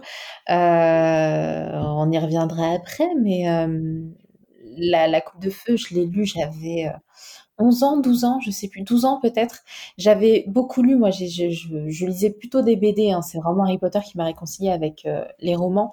Mais euh, ouais, ça marque un, un tournant. J'ai même relu la fin de la Coupe de Feu pour voir si, euh, à mes 29 ans, ça me foutait autant la chair de poule et, euh, et si ça me faisait aussi peur qu'avant. Et bah pratiquement. C'est euh, très bien écrit.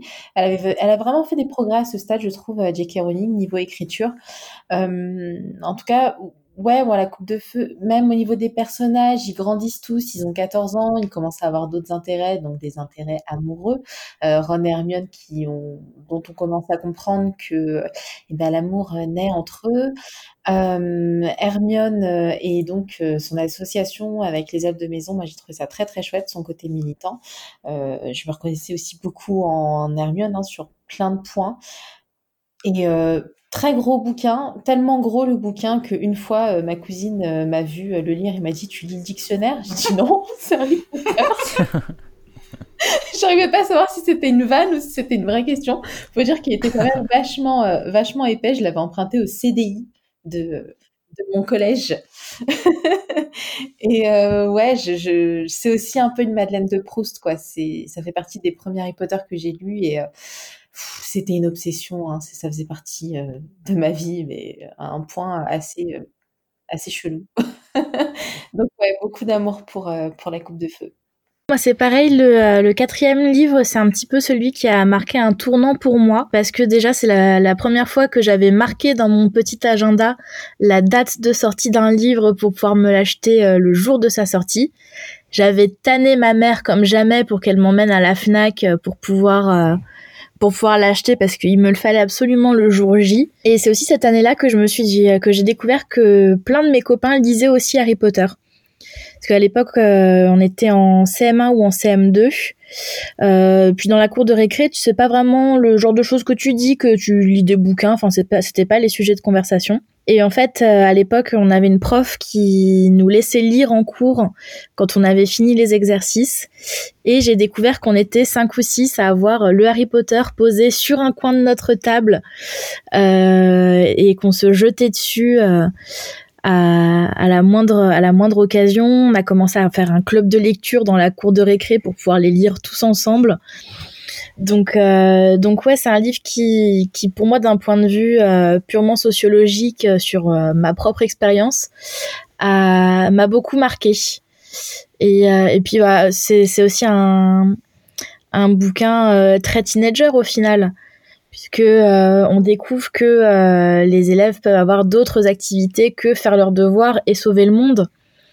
Euh, il y a le côté non mais le, le bal du le bal le bal de Noël. Moi je rêvais, je rêvais d'avoir un bal de Noël. je, veux dire j'étais seulement j'étais seulement en CM1 ou en CM2 mais je rêvais déjà de pouvoir inviter mon crush à aller danser. C'était c'était des trucs qui étaient tellement magiques et c'est pour ça qu'aussi je trouve que le le quatrième film euh, est très bon par rapport à ça. C'est ce que disait Doug tout à l'heure. C'est toute la dimension teenager qui commence à arriver, euh, que moi du coup j'ai découvert au moment où j'allais rentrer euh, au, collège. Donc c'était une fascination totale pour moi cet univers. Moi, mon, souvenir le plus marquant de, de, ma lecture, de ma première lecture de Harry Potter 4, c'était dans le chapitre où Cédric meurt. Et pour bien faire comprendre qu'il se passe quelque chose, il y a le mot mort en italique en mode il se passe quelque chose qui n'est jamais arrivé auparavant et rien que ça, j'y repense encore et je me dis mais c'était enfin je, me souviens encore de mon choc à me dire mais attendez mais c'était un pote à Harry, il était un, chouïa plus vieux que lui et il est mort et je me souviens du choc que j'ai eu pour moi ça a été vraiment euh, c'était hyper brutal mmh. à lire. surtout que enfin c'est une mort qui est particulièrement injuste parce que euh, évidemment enfin mériter de mourir bon c'est voilà mais il y a des tas de personnages euh, ben, qui meurent au combat en fait, genre euh, Sirius ou Dumbledore, quand ils meurent, on se dit ben ouais, ils sont morts parce qu'ils se sont opposés à des gens. Cédric, euh, il a gagné un, tournoi et en récompense, il s'est fait buter. Alors que c'était un mec gentil et sympa et, et un peu populaire et c'est tout. Ouais. ouais. Non, il l'avait un peu cherché après. Bon. Oh là, ouais, oh, oh. Au lieu de dire des bêtises, Doug, euh, le, livre numéro 4, ça t'inspire quoi? Euh, ça m'inspire, euh, c'est le premier livre dans lequel j'ai fait une énorme pause en plein milieu. Je me souviens très bien, j'ai fait une pause de plusieurs mois. Je sais pas pourquoi j'ai arrêté de lire d'un coup.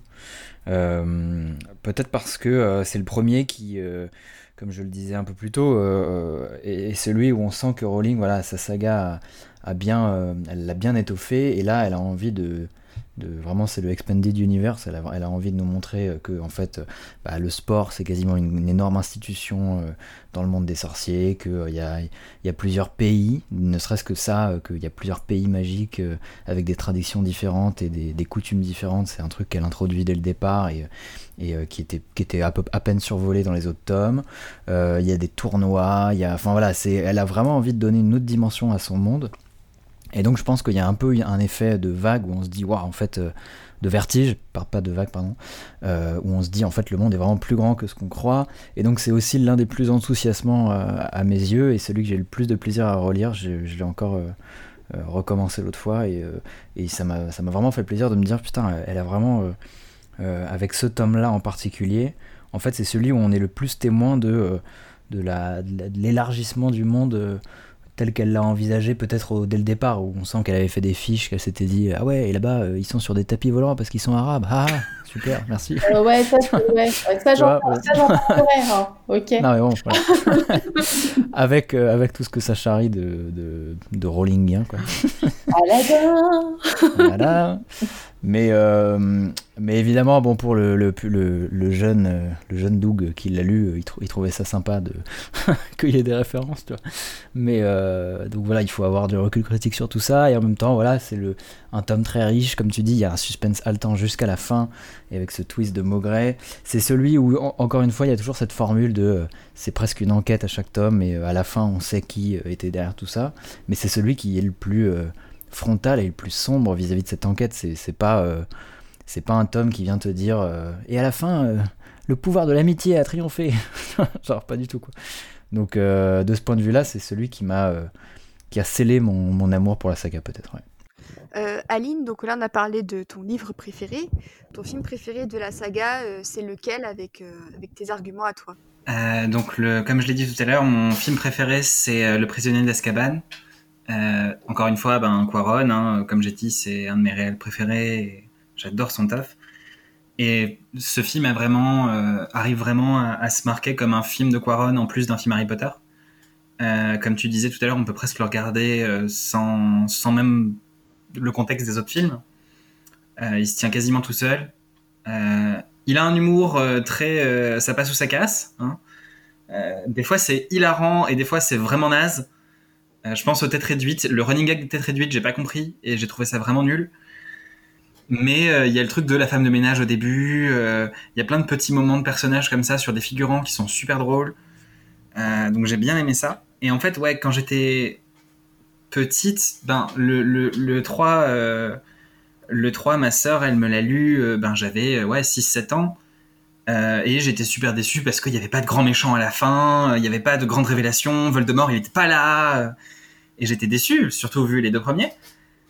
Et, euh, et en fait, euh, ben, le film, je l'ai vu plus tard, et aussi j'ai continué à le regarder. C'est celui que j'ai le plus vu parmi les films, parce que c'est aussi celui que j'aime le plus. Et je me suis rendu compte que euh, ben, j'aimais beaucoup ce côté un petit peu intimiste, un petit peu, voilà, le, le, grand dénouement dans la cabane hurlante, qui peut rebuter, hein, parce qu'il y a vraiment 17 révélations par seconde. mais mais j'ai bien aimé ça, et surtout, ben, je suis ingénieur du son et le son de ce film, c'est un bijou à mon sens, euh, notamment le son de la magie.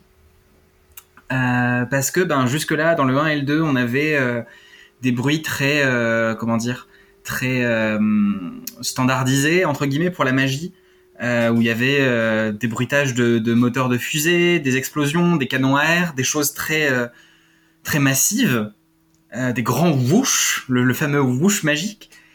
Et, euh, et dans le 3, c'est beaucoup plus musical, plus doux. Ça ajoute un côté très mystérieux euh, où euh, la musique, ben, c'est des instruments avant, euh, des flûtes. et, pour le Patronus, qui est vraiment au centre du film, c'est un chœur avec, avec une corde qui vibre. Et je crois que c'est un violoncelle. Et, et c'est vraiment quelque chose de très, très simple en fait et qui donne corps à, la magie. Comme je disais tout à l'heure, elle est très simple. Euh, il n'y a plus d'effets visuels et euh, au son, c'est vraiment ramené à, l'essentiel. Euh, et le Patronus, voilà, il y a la, voix qui résonne et qui a encore été un peu plus avancée au début du 6 où Harry lâche son Patronus avec un bruit de lance-flamme, mais qui est mixé de manière douce. ce, design sonore, en fait, m'a tellement enveloppé que, qu'il m'a marqué à vie, en fait le visuel du film, les, noirs sont très très intenses, très profonds. Il y a un côté un peu enveloppant. Et je trouve que ce côté enveloppant, il est dans le, dans le son aussi. Tout est très, euh, très mesuré. Euh, on, dirait que, je sais pas, il y, a, un traitement du son. On dirait que tout est dans une, pièce insonorisée. Euh, c'est très agréable à écouter, je trouve, comme film. Et ça fait partie des mille qualités que je lui trouve et que je pourrais en parler pendant des heures. Et alors moi, je trouve que ce, ce, film introduit euh, l'une des meilleures euh, actrices de la saga, c'est Emma Thompson en professeur Trelawney. Oui. Je l'adore. Est-ce que quelqu'un veut, veut, parler aussi des autres membres du casting? Parce que c'est vrai que là, on, on, a peu parlé du casting jusqu'à maintenant, mais je trouve que c'est peut-être le film où Daniel Radcliffe est au, au top de ce qu'il donne sur Harry Potter. Ouais, je suis assez d'accord. Il, il, est, hum, il arrive pour une fois à éviter euh, ces expressions faciales très caricaturales euh, qu'il a beaucoup dans la première moitié de la, de la saga. Euh, même, euh, je trouve que que Rupert Grint et Emma Watson arrivent à apporter beaucoup de subtilité aussi dans leur jeu. Sirius Black. Gary Oldman. Gary Oldman, merci. Joue Sirius Black d'une manière un peu inattendue parce que je le voyais très calme dans le livre quand je le lisais. Et là, il est, il est presque dément et en fait, ça fait sens parce que ben, ça fait 13 ans qu'il est euh, enfermé. Mais j'ai beaucoup aimé aussi ce qu'il apportait de, d'instabilité. Euh, et surtout que c'est compensé euh, dans la scène de la cabane hurlante avec ben, David Thewlis en, en Remus qui le, qui le catalyse. Il y a un équilibre entre eux qui marche très très bien. Euh, Emma Thompson, comme tu disais, qui, qui est introduite dans ce film-là et qui, que je trouve très amusante et, plus tard, ça va être dans, ouais, dans le 5 où vraiment je la trouve même très touchante euh, dans la scène où elle se fait virer. je trouve que c'est là qu'on a commencé à vraiment avoir des castings lourds, lourds, lourds. Euh, c'est aussi là qu'on a eu, alors je connais plus le nom de cet acteur, mais le qui, qui joue Cornelius Fudge.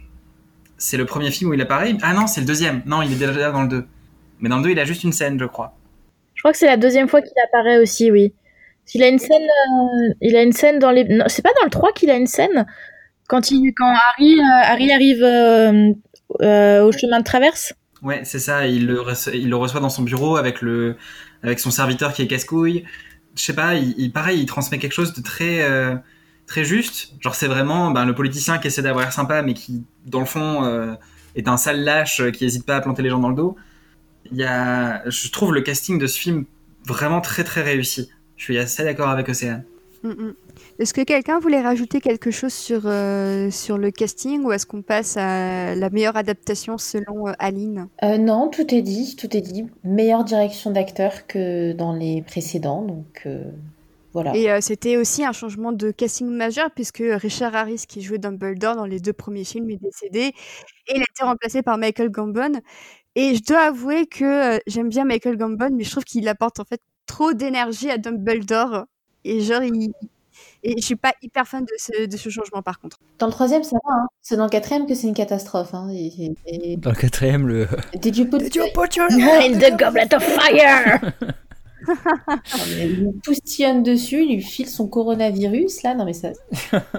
C'est vrai que je trouve que même dans le, même dans le 3, il tranche quand même pas mal avec, euh, avec Gambon et euh, avec euh, Harris. Et clairement, ouais, il, il tâtonne dans le rôle avant de vraiment le trouver à partir du 5, je trouve, euh, où là, il, il est plus posé. Et c'est con parce que l'interprétation l'interprétation qu'il a à partir du 5, elle collerait beaucoup mieux dans la transition euh, à partir du 3, en fait, où il est plus calme et il est plus dans le prolongement de ce que faisait euh, Richard Harris. Et en même temps, je voyais mal euh, Richard Harris, euh, tu vois, dans les derniers se battre avec une grosse baguette et tout, quoi. Bah, il faisait un petit peu plus Papa Noël, je trouve, Richard Harris, alors que Ouais, un peu plus Gandalf. Je suis assez, euh, je suis assez d'accord. Et du coup, Aline, euh, ton adaptation préférée, c'est? Alors c'est un gros dossier euh, parce que ça pour le coup c'est un truc qui change beaucoup. Euh, il y a un quatuor de tête clairement. c'est euh, les 2, 5, 3 et 7 Ah ouais dans un ordre non exhaustif. Mais genre là dans mes notes j'ai mis le 7 en premier. Le 7-1 ou 2, du coup? Les deux. Les. Euh, en- dans- Je quitte ce call. Les, deux films dans leur ensemble. Euh, je, je conçois hein, qu'en termes d'adaptation ils ont énormément de problèmes.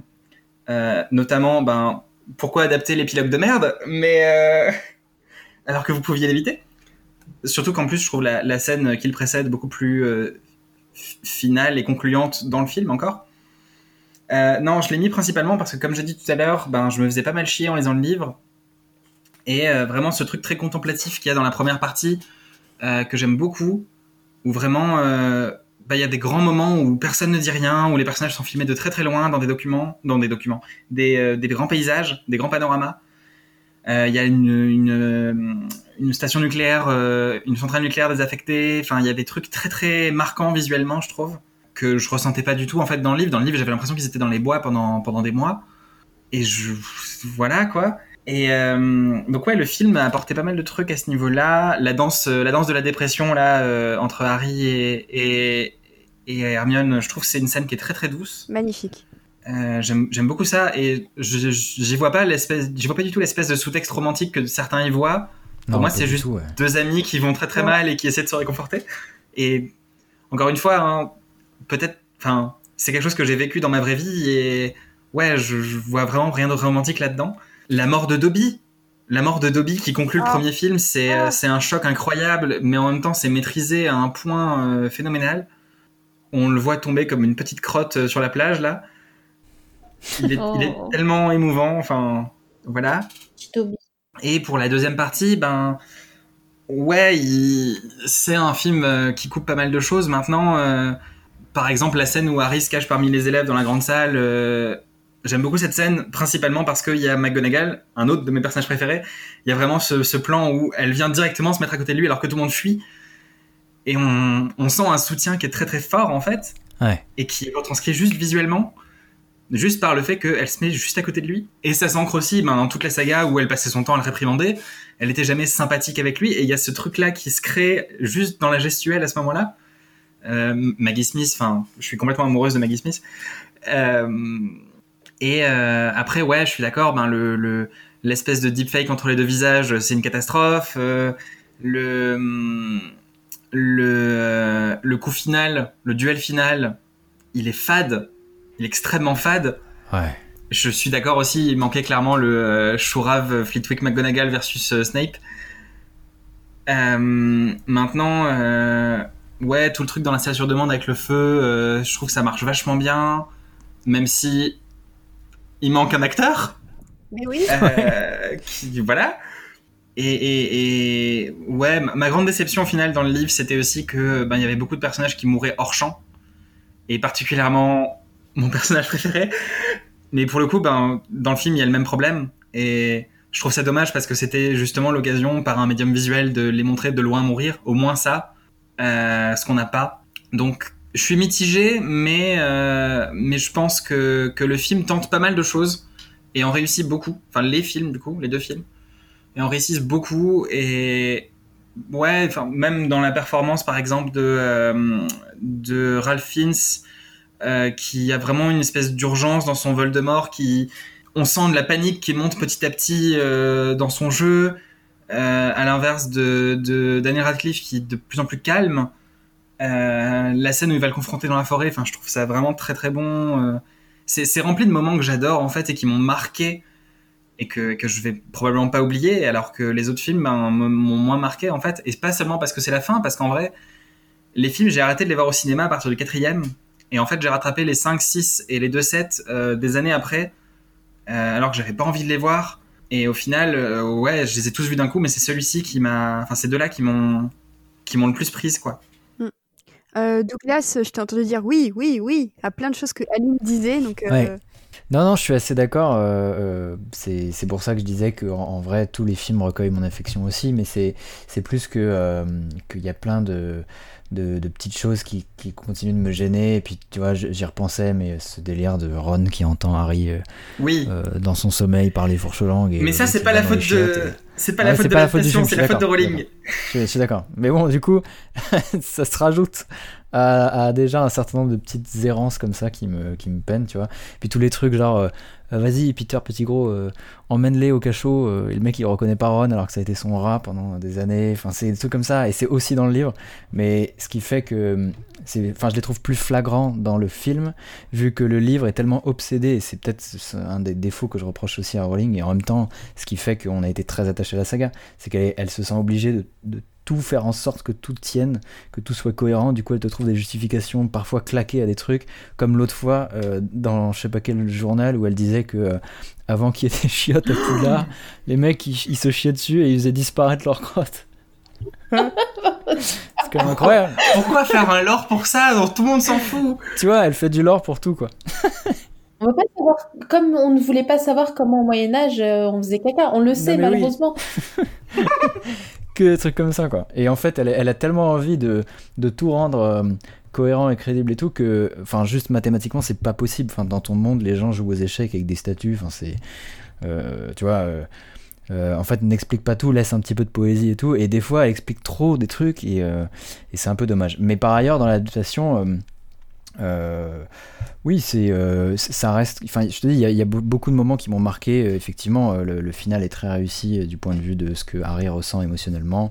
Même le passage avec Rogue, hein, pour tous les griefs qu'on peut avoir contre lui, est bien mis en scène et bien. bon, ça marche bien émotionnellement, je trouve. Donc, donc voilà.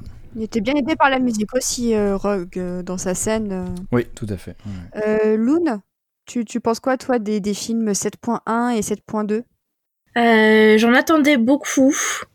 Je garde un très mauvais souvenir du, euh, du 7.1, mais euh, à la réflexion quelques années plus tard, je me dis que c'est probablement parce que je suis une énorme snob et que j'avais été forcée de le voir en VF parce que j'étais en vacances dans un endroit où il n'y avait pas de cinéma qui passait de la VO et que du coup ça m'avait énormément perturbée.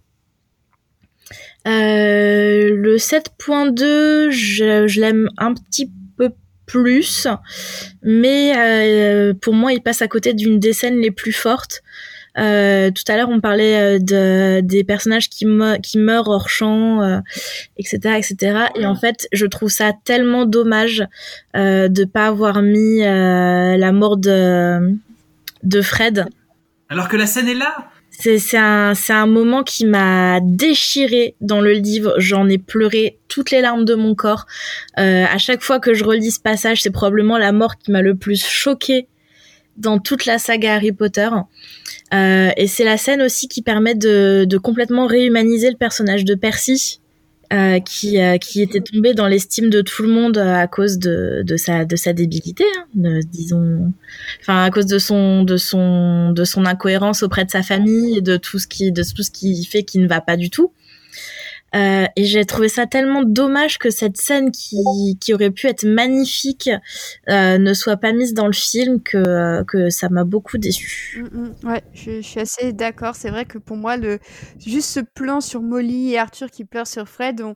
en fait, en plus, c'est incrusté en mode ah oui, c'est vrai qu'il est mort. Bah tenez, on vous montre un plan dessus et puis c'est bon. Puis après, ils vont boire le thé aussi. Ouais, je suis assez, assez d'accord. Et puis même le, le, le, le destin de, bah, de Lupin et de Tonks, pour moi, le, le, film zappe complètement la, la beauté de, de, de, leur relation. le fait qu'ils aient eu un fils, ça passe totalement au second plan, alors que je trouve que c'est, une manière aussi de montrer que Lupin est celui qui aura eu la vie de famille la plus saine au final, dans le peu de temps qu'on lui aura accordé ça. Et moi, j'aimais vraiment beaucoup le, couple Lupin-Tonks. Je trouvais que c'était deux personnalités qui, s'accordaient bien et euh, et euh, je trouvais vraiment que leur dialogue à la fin du 6 et même dans le 7, dans les bouquins, était vraiment euh, hyper, hyper mignon. Et du coup, ça m'a un peu déçu de les voir réduits à peau de chagrin en, en, occultant à ce point leur importance. Surtout Lupin, je trouve, parce que il a quand même été un guide hyper précieux pour Harry. On nous le montre un petit peu énervé dans le 6 en mode non, mais laisse tomber Harry, tu, tu dis qu'on est conneries, ça suffit maintenant, on se barre.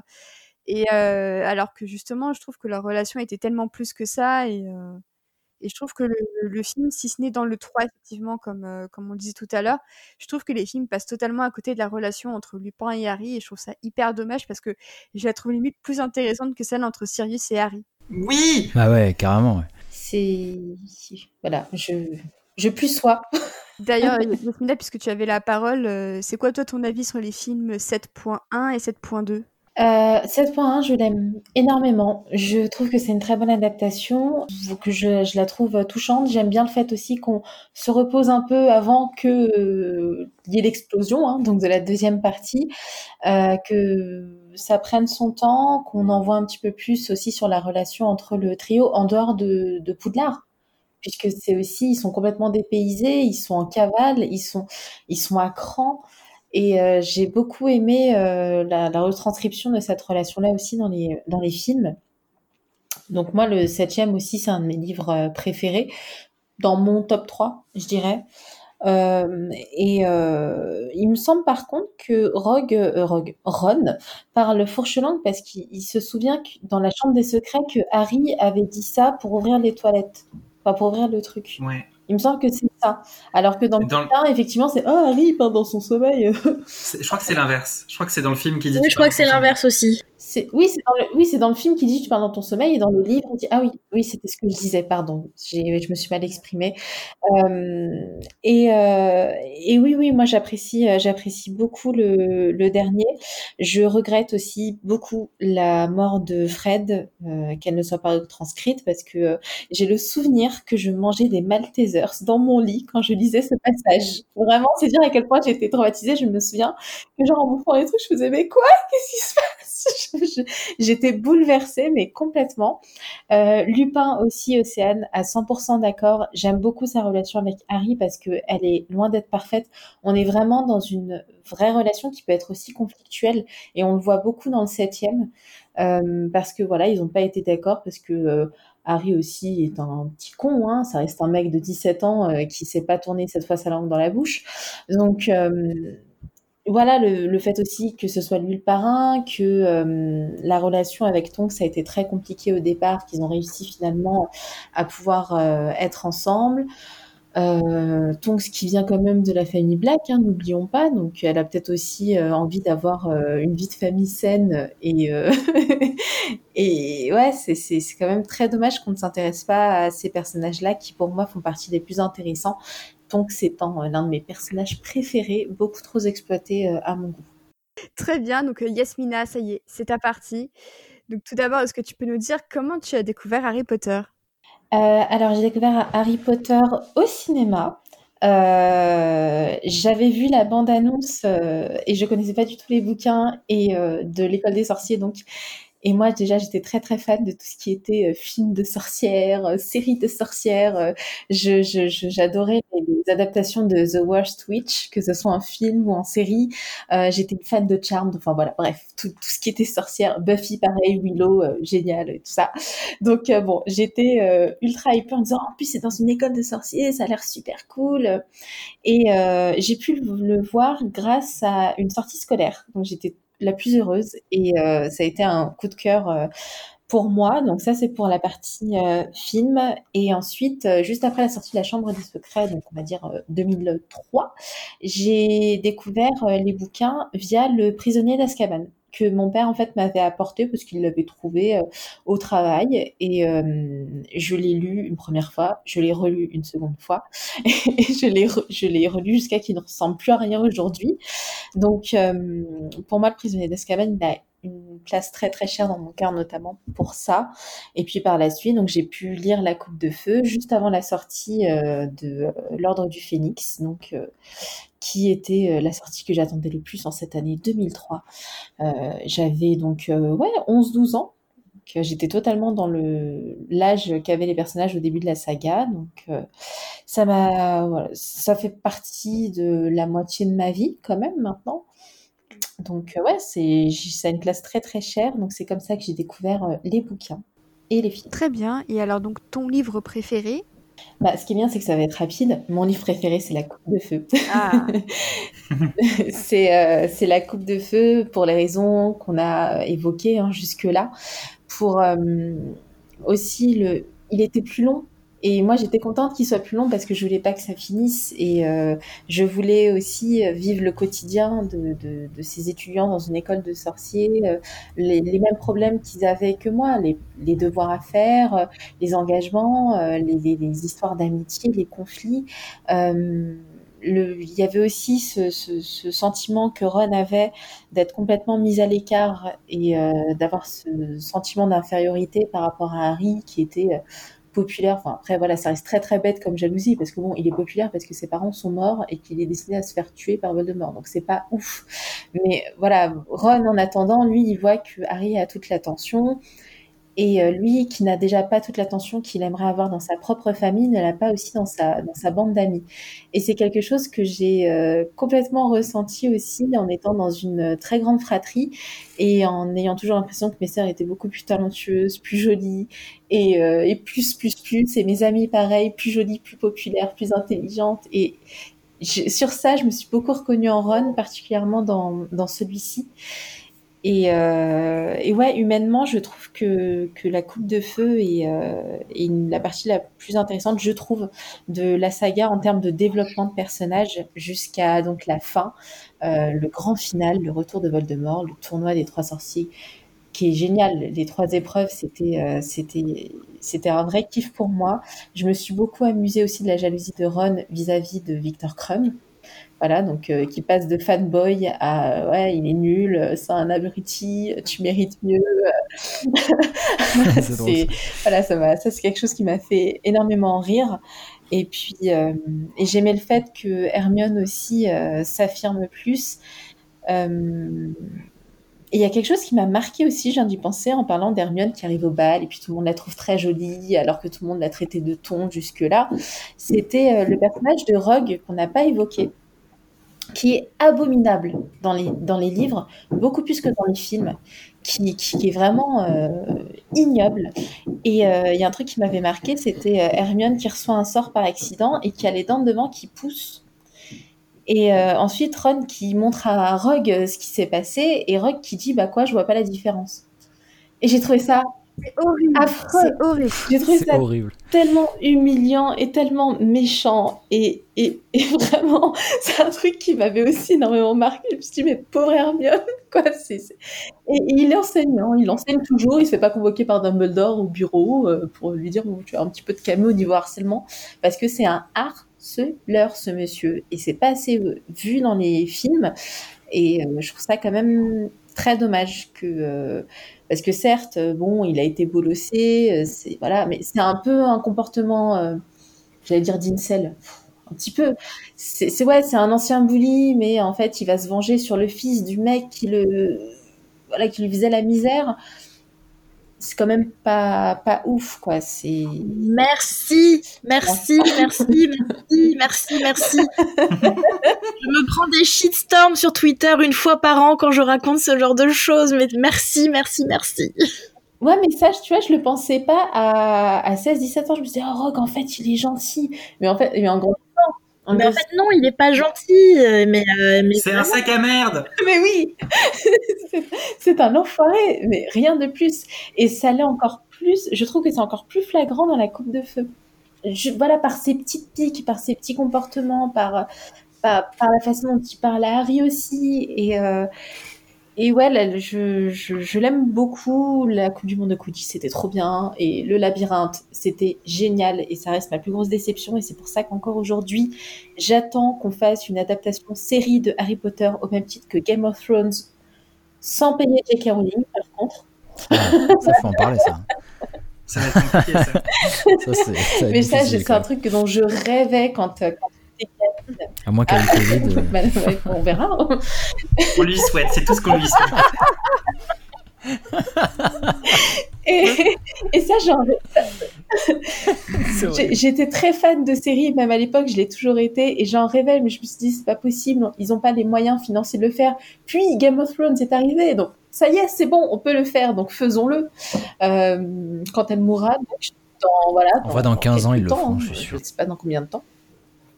Oui, puis quand, euh, quand le pool de, de, comédiens et comédiennes britanniques aura changé, parce que ben, comme ils ont casté tout le monde, euh, ouais, c'est ça. Il n'y a plus personne. C'est pas faux. On aura Tom Holland et tout, quoi, en Dumbledore. Ah, trop bien Ballon dans Rogue. Oh non oh, oh non, non, je veux pas le détester. c'est pire que le fancast français ce que vous dites là, ça va pas du tout. ah oui, le fancast français, mince.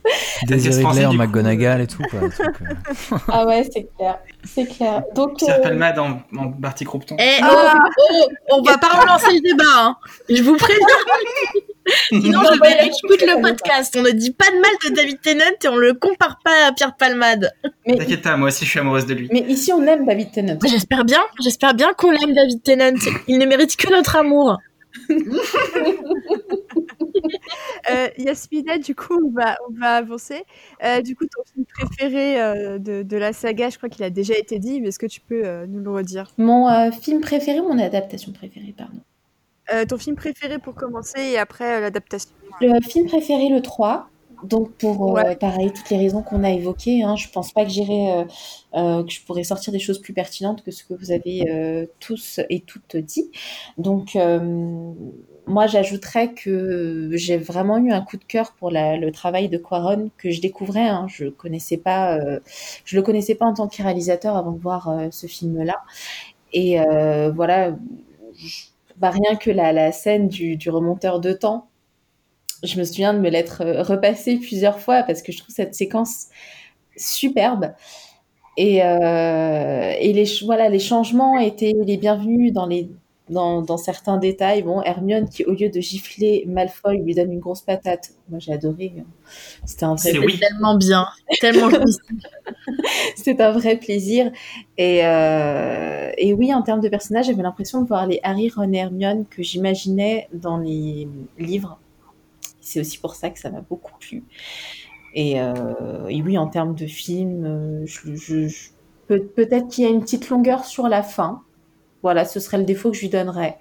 Euh, la deuxième partie est peut-être un peu longuette, mais en dehors de ça, c'est quelque chose que je regarde et re-regarde avec grand plaisir parce qu'il a réussi à garder donc cet univers créé par Columbus, euh, que ce soit voilà le, dans, dans, dans l'école, l'ambiance de cours, ce genre de choses, mais il a quand même rajouté sa patte en faisant un ancrage dans le réel qui est un défaut, donc selon toi, Doug, hein, ce que tu disais, ça, ou Océane, je crois que vous disiez que ça manquait un peu de magie. Euh, non, c'est Océane. Océane, pardon. Bah ouais, moi j'ai quand même bien aimé ce petit ancrage dans le réel, ces vêtements moldus qui sont un peu, petit peu plus fréquents. Euh, c'est quelque chose qui m'a qui m'a quand même pas mal plu. Je peux comprendre que ça ne plaise pas. Et, euh, et puis Sirius Black, hein, euh, la toute fin avec Sirius Black, qui est certes un petit peu plus vénère que ce que j'imaginais dans le bouquin, mais voilà, qui reste quand même très très chouette. Donc de toute façon, vous avez tout dit sur celui-ci, donc je n'ajouterai rien de plus. Juste, je viens de repenser à un truc. Qui se souvient que ce film finit sur un, oh, finit sur un, oui. Ah oui, un freeze frame. un freeze frame, merci euh, de Harry euh, sur son balai. Ah, c'est chum. Avec la bouche ouverte. Ah, c'est chum. Je me souviens que c'est incroyable. Oh, c'est quoi ce plan? Ouais, C'est vrai que c'était abusé. Mais ça, ça, donne un peu, je trouve, le, le, ton pour le film méga kitsch qui suit. Quand tu les enchaînes, ça marche bien. C'est vrai. C'est d'accord. Avec Ron Blimey qui se réveille avec sa, sa, sa coiffure. Et enfin, euh, Yasmina, toi, ton adaptation euh, préférée? Euh, et ben moi, ça change tout le temps, un peu comme vous. ça se joue entre la première partie des Reliques de la Mort et l'école des sorciers, mais là j'aurais plutôt tendance à ah. dire l'école des sorciers, pour la raison que j'ai évoquée tout à l'heure, c'est que c'est la création d'un univers qui est porté à l'écran, que je trouve très réussi, qui me donne juste envie de me mettre sous plaid, de boire un chocolat chaud et, euh, et, de vivre ma meilleure vie avec la musique de John Williams. et ouais, j'ai je, vraiment une grosse attache euh, vis-à-vis de ce film. Pour moi, je trouve qu'il est très bien adapté, euh, très trop fidèle peut-être, à l'exception de certaines parties des épreuves. À la fin, je crois qu'on n'a pas l'épreuve de Rogue, des potions à la fin. Voilà. C'est la seule chose peut-être qui, qui, doit manquer. Mais, mais il n'y a pas Peeves non plus. Il n'y a pas de quoi, pardon? Il n'y a pas Peeves. Oui, il n'y a pas Peeves, c'est vrai, mais Peeves, c'est un harceleur, il est pas cool, donc c'est pas très. Ouais.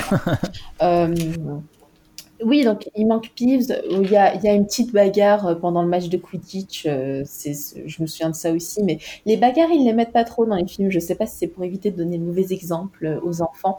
Mais c'est vrai que ça manque beaucoup de bagarres, alors qu'on en a pas mal dans les, dans les bouquins. Et ouais, je, je, je lui trouve pas de défaut parce que je suis pas du tout objective aussi, ça je l'admets.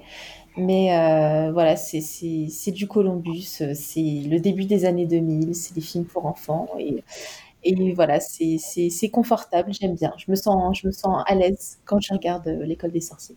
Ouais, c'est un vrai comfort movie. Euh, on, se met dedans comme dans un gros fauteuil. Et c'est un peu, ouais, c'est un peu le, une bouffée de nostalgie avec la musique et tout ça. Enfin, pour l'avoir revu hier, il y a des scènes qui fonctionnent toujours autant sur moi grâce à la musique. Et, c'est assez hallucinant.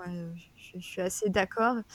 Et, euh, et, je trouve qu'en plus, euh, Chris Columbus, à la base, c'était quand même un mec qui a fait beaucoup de films familiaux. On lui doit les euh, Maman, j'ai loupé l'avion, Mrs. Doolittle, enfin vraiment tous ces films. J'ai loupé l'avion. oui, je voulais pas rigoler, je voulais pas la couper. j'ai loupé l'avion, quoi. bah écoute, il l'a, il l'a, il l'a raté, voilà aussi. Vraiment, j'ai raté l'avion. Du coup, c'était un peu le mastermind des films familiaux euh, de, de l'époque. Et je trouve qu'en fait, il délivre complètement euh, ce qu'on attendait d'un film, euh, d'un film blockbuster un peu comme ça, familial à Noël. Sachant qu'en plus, à la base, c'était quand même Steven Spielberg qui devait un peu, un peu réaliser le premier, qu'au final, il s'est retiré du projet. qu'en plus, à la base, il devait aussi y avoir une chanson de Bruce Springsteen dans, dans la bande-son et au final, ils l'ont coupé. Du coup, je crois qu'il l'a sorti il y a quelques mois à peine, Springsteen, enfin, la chanson qu'il devait faire. Enfin, le début, les débuts étaient un peu compliqués. Ils ont un peu galéré aussi à trouver les acteurs. Euh, Elle a été chiante, hein, J.K. Rowling aussi. Hein. J.K. Rowling a été très chiante. Ah ouais, je veux que des Britanniques, je veux pas comme ci, je veux pas comme ça, euh, ça va, c'est bon.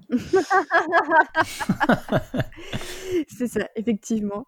Euh, bah écoutez, je pense que notre gros bilan est terminé, donc moi je terminerai juste sur mes petites sélections personnelles. Mon bouquin préféré, c'est le 4, comme euh, pas mal d'entre vous. Mon film préféré, c'est le 4 aussi, euh, comme beaucoup d'entre vous. Et moi, je, trouve que les deux adaptations euh, les, plus réussies, c'est les 1 et 2, parce que je pense que c'est aussi celle que Rowling préfère, parce que c'est celle qui, euh, qui respecte le mieux sa vision très british, un petit peu datée aussi, et qui sont un peu intemporelles. Et je pense que c'est ça que cherchait Rowling sur, sur le moment. Et je trouve que ça s'en ressent très très bien. Et c'est vrai que si on devait distribuer un peu un bonnet noir, je pense que ce serait quand même le, le, le 5 de David Yates, qui est quand même l'un des moins aimés, en tout cas en matière de film. Et c'est vrai que niveau, niveau purement cinématographique, c'est peut-être le plus court en plus, alors qu'il adapte le roman le plus long. Donc c'est vrai que ça, c'est peut-être un petit peu le point de controverse. Je donne la parole à Aline sur ce sujet épineux. En vrai, dans mon top film, il est numéro 2. Oh là là Mais non, mais non, Aline, Ah ouais. s'il te plaît, non, quand même. Oh, je, je sais pas. En fait, je pense que c'est un peu comme pour le 4, euh, mais dans l'inverse. C'est-à-dire que j'ai tellement détesté le livre que le film était forcément mieux. et, je, et je, je sais pas, je trouve euh, genre la mise en scène autour d'Ombrage juste ben, très très réussi. C'est exactement ce que je voulais. Euh, Il y a un rythme qui est complètement absent du livre. euh, Il y a visuellement, je trouve vraiment très joli.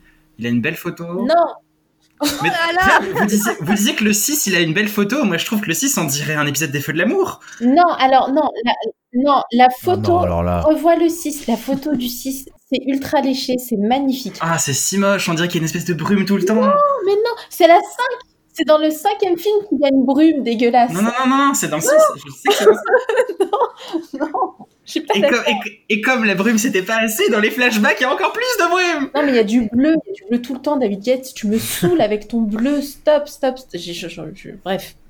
Ouais, mais pour le coup, le bleu dans le 5, il arrive après le, le 4 qui est très rouge et au final, il choque pas. Oh, c'est juste un changement de temps, tu vois. Je trouve ça dégueulasse. Moi, il me dérange pas. J'aime vraiment pas. Ah oui, et, le traitement de Shawshank aussi, on en parle ou pas? Non, ça c'est catastrophique, mais c'était déjà ça dans le livre. Ok, ouais, non, parce que c'est encore pire dans le film. Mais bon. Ouais. Moi, je trouve que dans le film, c'est encore pire parce qu'on l'a fait passer de. euh, elle, est, elle est émotive dans le livre, mais elle reste quand même euh, loyale à la cause de Harry. À. euh, on l'a fait passer pour la traîtresse dans le 5. euh, Il y a une pirouette scénaristique que je trouve absolument euh, affreuse et vraiment scandaleuse. Parce que du coup, bah, tu perds toute l'essence de Shawshank et tout ça en quoi elle croit. Et euh, vraiment, s'il y a parmi les nombreux choix hyper contestables dans, euh, dans le film numéro 5, je pense que c'est un de ceux qui m'a le plus saoulé parce qu'en plus, on sait très bien que si Shawshank avait pas été asiatique, ils auraient peut-être mieux crafté le personnage et qu'ils l'auraient mieux écrit. Et je trouve qu'en plus, ça, ça a rajouté. Et je trouve qu'en plus, ça a rajouté du sel déjà au fait que Katie Lung, elle s'était faite harceler à l'époque du 4 parce qu'elle jouait euh, Shawshank. Mais je trouve qu'en plus, la faire jouer un rôle de traîtresse dans le 5 comme ça, je trouve que c'est vraiment euh, une des pires preuves d'irrespect envers une actrice qui s'en est déjà pris plein la tronche et à qui on fait jouer un personnage qui se révèle être du mauvais côté euh, et je trouve que c'est vraiment épouvantable. Et puis encore une fois, avec, euh, avec cette histoire de traîtresse, on efface encore euh, un des talents de Hermione qui avait réussi à, à, à mettre un sort sur le parchemin pour que euh, la personne qui, qui trahisse le groupe ait une, une punition. Et c'est encore une fois une de ces prouesses qui qui est cachée dans les films, en fait. Exactement. Donc euh, rien que pour ça, j'avoue que moi j'ai beaucoup de mal avec le 5. euh, et c'est vrai que tout à l'heure j'en discutais avec, euh, avec Adrien, que, que je salue, qui disait oui mais Harry Potter 4 c'est sexiste et tout ça, mais moi je trouve que le 4, ok, il est pas, pas féministe et qu'il trouve, il traite assez mal ses personnages féminins, surtout Fleur qui se retrouve quand même bonne dernière de toutes les épreuves à chaque fois, c'est un peu, un peu catastrophique. Mais, euh, mais je trouve que le, le 5 est peut-être encore pire dans sa manière vraiment de traiter euh, Hermione qui est euh, inexistante, Shawshank aussi, Ginny qui a deux répliques, et le personnage le plus le personnage féminin le plus important du 5, ça reste Ombrage qui est quand même une, une calamité absolue. Et je, trouve qu'il y aurait quand même beaucoup de choses à dire sur la politique euh, du, du film, surtout qu'en plus c'est le seul film qui n'a pas été écrit par Steve Kloves, qui revient euh, d'ailleurs sur euh, sur euh, le prochain Fantastic Beast euh, parce que je pense qu'ils ont compris et tout ça. Mais en tous les cas, vraiment pour moi le 5 ça a été une immense déception. Voilà. Alors Loon va bientôt nous quitter, donc je voulais savoir si tu avais encore une ou deux choses à dire sur sur la saga avant de de, de partir. Euh, oui, bah déjà pour commencer, euh, on a eu beaucoup de, débats sur est-ce qu'on peut toujours euh, aimer Harry Potter en 2020 euh, avec toutes les bêtises qu'a pu nous sortir J.K. Rowling. J'ai envie de dire que oui, on peut toujours aimer la saga parce que elle a changé la vie de dizaines et dizaines et dizaines de personnes. Euh, mais qu'il faut arrêter tout simplement de, de soutenir euh, au maximum euh, J.K. Rowling financièrement. Euh, peut-être en soutenant plus les initiatives de fans, que ce soit les fanfictions qui sont absolument phénoménales, les, les films même créés par les fans. il y en a eu un sur la jeunesse de, de Voldemort qui était excellent. Ou encore bah, toutes les petites boutiques Etsy, Etsy les petits créateurs et les petites créatrices qui fabriquent du merchandising non officiel, qui font des choses très très chouettes. Euh, mais euh, pour autant, je pense que euh, personnellement, je ne pourrais pas arrêter d'aimer Harry Potter malgré toute toute la transphobie et le racisme de J.K. Rowling. Je suis consciente de tous les problèmes qu'il y a dans l'œuvre, de tout ce qui pourrait être amélioré, mais ça reste quand même une histoire qui m'aura profondément marqué pendant toute ma vie. Très bien. Euh, Doug aussi doit partir, donc un dernier mot et ensuite on vous laissera partir euh, tous les deux via le porte au loin euh, du podcast. non, je suis, je, rejoins ce que, ce que je devine que Loon disait du coup, puisque j'ai du mal à l'entendre avec mon micro, sur le, fait d'à la fois reconnaître l'impact que la saga a eu et en même temps aujourd'hui de, de, considérer que bah, toutes les problématiques qui sont assez euh, récente autour de la question de l'auteur et le fait de, euh, de, voir une œuvre appartenir euh, de par son impact dans le monde à, plus large que, que, sa seule personne me parle. J'ai le sentiment que en vérité, voilà, du côté du fandom, il y a beaucoup de choses qui ont été faites qui, sont beaucoup plus pertinentes vis-à-vis du mythe Harry Potter que The Cursed Child, par exemple. Euh, voilà, parce que ça on n'en a pas parlé. Il faut en parler. Voilà, ok, ok. Non mais bon, voilà, euh, beaucoup plus pertinente que tous les appendices de Pottermore aussi, même si ça me fait toujours plaisir de découvrir encore d'autres trucs pour le lore, c'est toujours sympa, mais ça reste... Euh, voilà, je pense que tout ça est alimenté par euh, d'autres gens, d'autres personnes. Je trouve, j'ai pas encore écouté l'épisode bonus sur les animaux fantastiques, je trouve qu'il y a des choses qui sont réussies dans ces films du point de vue de ça, de, ce point de vue-là en tout cas, du point de vue du lore, le fait d'augmenter un peu les mythes et tout. Pas tout, hein, très honnêtement, j'ai plein de réserves aussi. Notamment j'ai des réserves sur l'acteur principal de Grindelwald. Voilà. Mais, mais voilà, je, vais, je pense que je vais continuer d'aimer la saga parce que j'estime qu'elle appartient plus seulement à, à Rowling et que moi-même j'y apporte mon imaginaire voilà, c'est une saga qui m'a aidé à grandir du point de vue euh, de, mon rapport à la, culture, à la pop culture. Euh, et, je, refuse de, me dire que la saga meurt et que le mythe meurt dès lors que la personne qui, en a été à l'origine euh, sort de l'image que j'ai d'un créateur sain quoi. et, je suis plutôt de l'école Alan Moore j'arrive à le placer dans tous les podcasts c'est cool qui dit que quand tu crées quelque chose, tu accèdes au monde des idées et à l'imaginaire et que ça n'appartient pas qu'à toi, ça appartient à toute l'humanité aussi. Voilà. Très belle conclusion. Et d'ailleurs, petit shout-out à Alan Moore et à la Ligue des Gentlemen Extraordinaires dans le tome 3 dans lequel ah oui, c'est vrai. Et, euh, et en fait, euh, pour, conclure un peu en beauté sur les interventions de Doug et Loon, c'est-à-dire que dans euh, la Ligue, en fait, Alan Moore fait jouer euh, le rôle de l'antéchrist à Harry Potter, qui tue Alan Quatermain, donc euh, joué par Sean Connery dans le film. Alan, Alan Quatermain meurt en se faisant pisser de la foudre dessus par Harry Potter. Il se fait foudroyer par le, sac d'Harry Potter. Et c'est vraiment un moment très formidable. et, et, il se fait effacer par Mary Poppins d'ailleurs. Ah, alors, je, je savais même pas qu'il y avait un 2 et un 3 à la Ligue des Gentlemen Extraordinaires. Il va falloir que je regarde bah ça. c'est vraiment à rattraper, Loon. C'est super intéressant et c'est une réflexion vraiment passionnante sur, euh, sur le mythe Harry Potter et sur comment on parle de la magie euh, à, notre époque. Euh, eh bien, écoutez, je pense que vos derniers mots ont été dits. Donc, on a dit au revoir à Loon et Doug, donc merci infiniment à eux d'avoir participé au podcast. Nous, on reste encore un petit peu avec Yasmina euh, et Aline pour parler justement de certaines problématiques qui se sont développées depuis quelques années du côté de J.K. Rowling. Et on va y aller, autant y aller franco, hein, c'est vraiment sa transphobie qui aura été rendu vraiment public dans des communiqués, dans de longs posts en cette année 2020. Une année particulièrement rude hein, euh, au Royaume-Uni où beaucoup de, féministes terres, comme on les appelle, ont, manifesté pour des mesures beaucoup plus sévères à, l'encontre de la communauté trans. Euh, Aline, toi, euh, tu es directement concernée quand même par ce que dit J.K. Rowling. Euh, du coup, je voulais savoir si tu voulais un peu réagir, parler un peu de ton ressenti, parce qu'après tout, euh, tu es quand même concerné, ça me semblait important de donner la parole à des gens qui sont concernés par ce que dit J.K. Rowling. Bah, en fait, euh, j'ai fait mon coming out il y a 4 ans maintenant. Et, et en fait, le, les bribes, le début de bribes de ça, ça a commencé à peu près au même moment. Quand elle a eu ces fameux middle-aged moments, où elle a fave des tweets très douteux sur le sujet des personnes trans. Euh, et, en fait, plus le temps avançait, plus elle a commencé à assumer ça.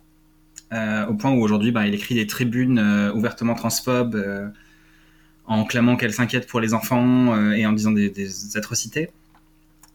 donc, ben, voilà, moi j'étais très très fan d'Harry Potter et j'ai vécu ça comme une trahison. parce que c'était quelqu'un que j'admirais. Et en fait, ça m'a permis de mettre en, perspective beaucoup de choses de la saga et qui a amené à la position où j'en suis aujourd'hui, à savoir je n'aime plus Harry Potter. J'ai divorcé avec Harry Potter.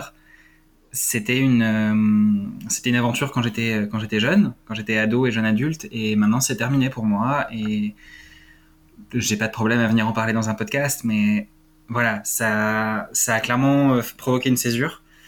Euh, et puis ben avec le temps, on commence à voir voilà qu'avec son, son côté très révisionniste euh, de oui mais Dumbledore était gay, qui a commencé comme ça, euh, avec l'idée de le dire mais de ne jamais le montrer.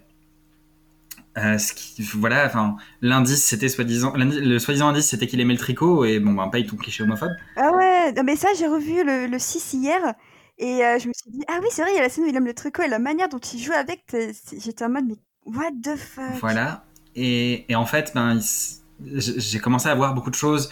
Et au final ben je vois euh, l'antisémitisme dans la représentation des gobelins. Je vois le racisme dans les noms de Cho Chang et, Kingsley Shacklebot euh, je vois la transphobie dans l'écriture de Rita Skeeter.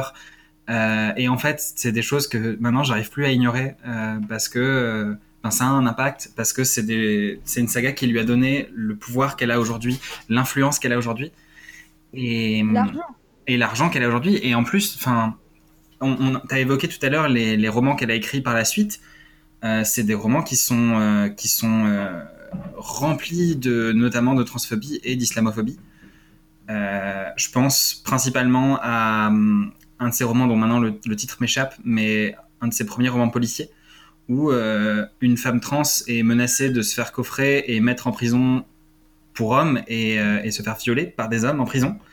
Et la personne qui profère ces menaces, c'est le héros de l'histoire, et il est présenté comme ayant raison dans cette scène.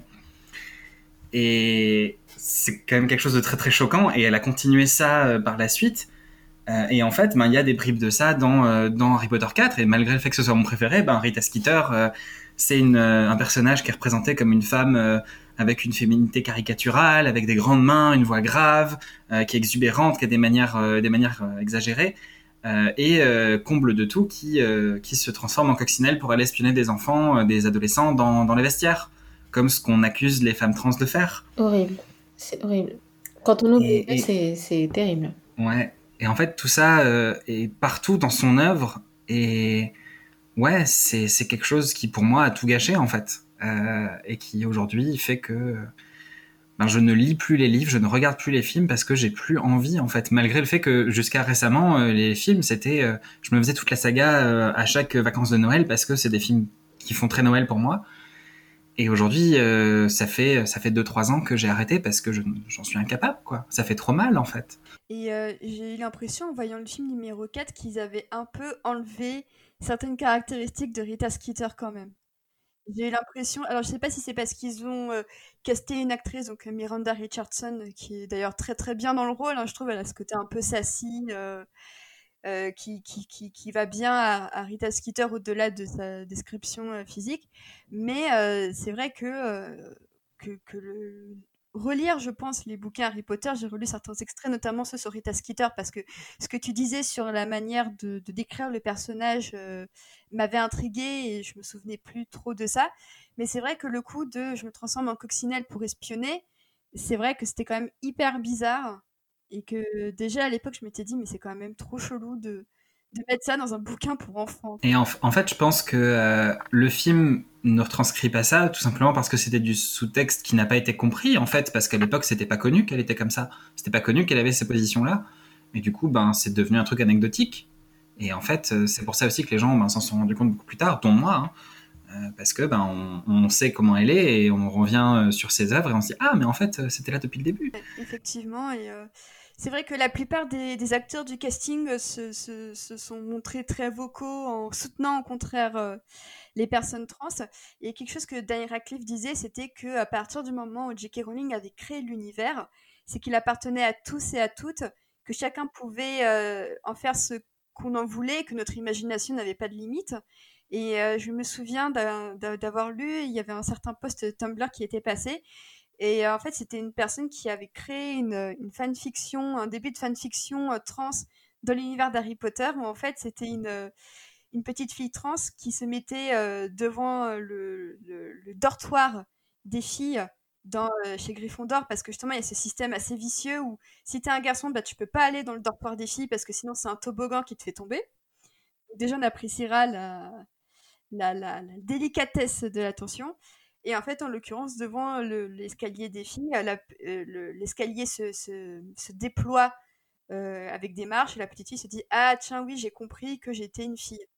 Et j'ai trouvé que c'était une mini fanfiction qui retranscrivait très bien ce qu'on pouvait faire d'Harry Potter euh, en dépit des limites. Je suis très très d'accord. Et même, enfin, tu vois, quand, quand j'ai connu l'univers, quand j'ai découvert l'univers, quand j'étais vraiment jeune, Enfin, je sais pas, le polynectar, enfin, c'était, moi j'ai vu ça comme la porte de sortie. J'ai, je me souviens euh, avoir fait euh, des vœux quand j'étais gosse en m'endormant pour que ça existe pour de vrai et que je puisse changer, quoi. Bah, Tonks aussi, hein, le personnage de Tonks. C'est en ça que c'est très surprenant et que c'est très choquant, c'est que on interprétait des choses qui n'étaient peut-être pas celles que l'on devait interpréter compte tenu de ses opinions. C'est ça. Et, et je trouve ça terrible parce que ben ouais, ça, c'était vraiment une sorte de, fantasme pour moi qui a été réduit à néant quand, la personne qui l'a créé, ben, a euh, plus ou moins déclaré ouvertement qu'elle détestait les personnes comme moi, quoi.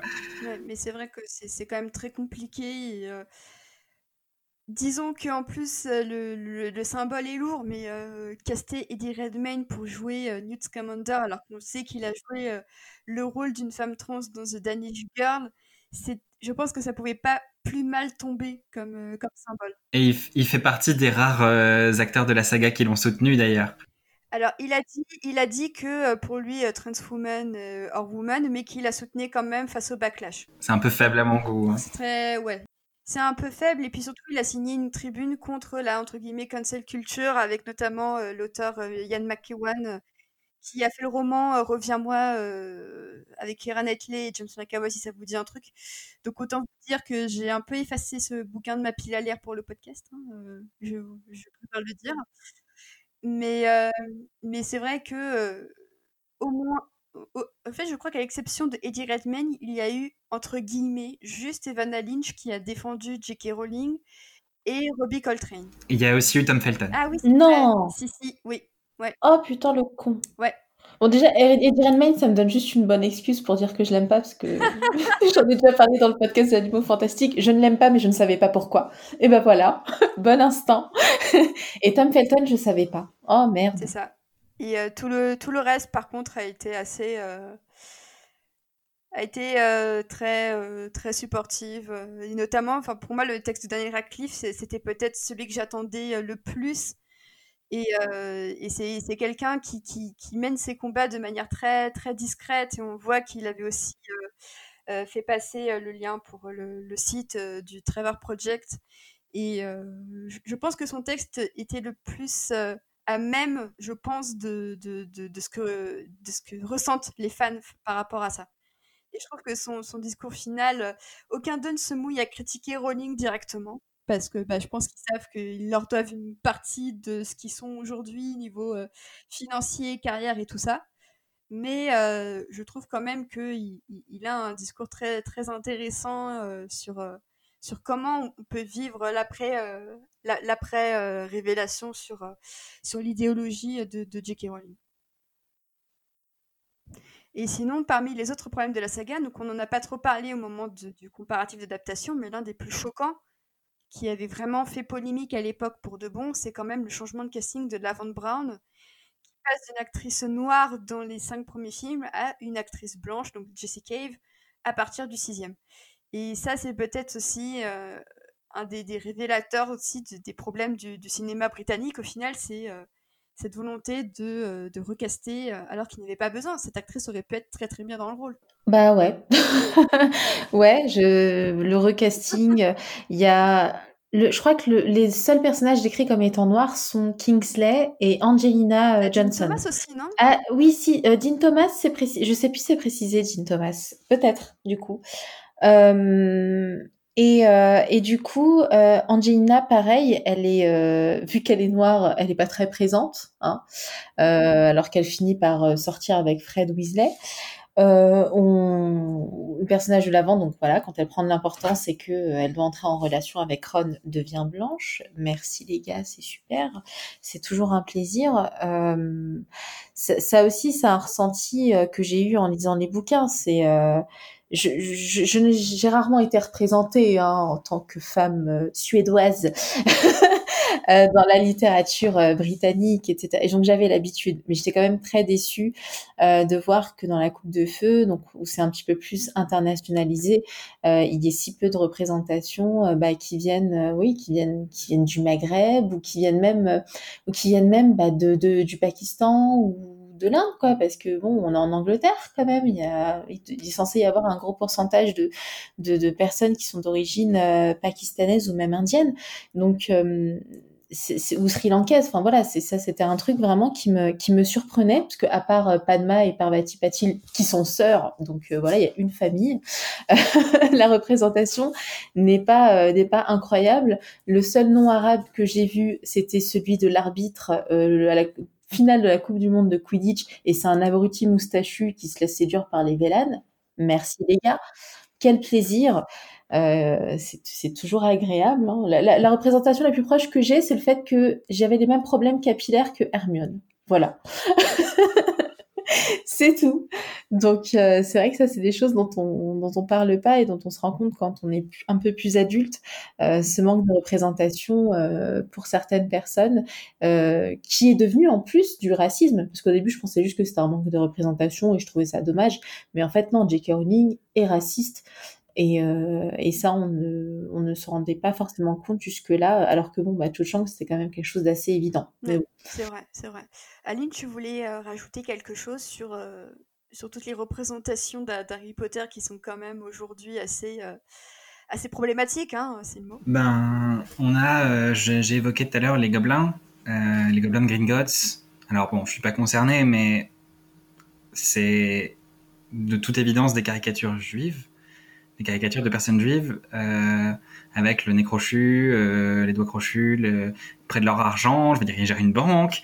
Euh, dans le film, c'est aller jusqu'à mettre des étoiles de David sur le sol de la banque. Oh mais non si.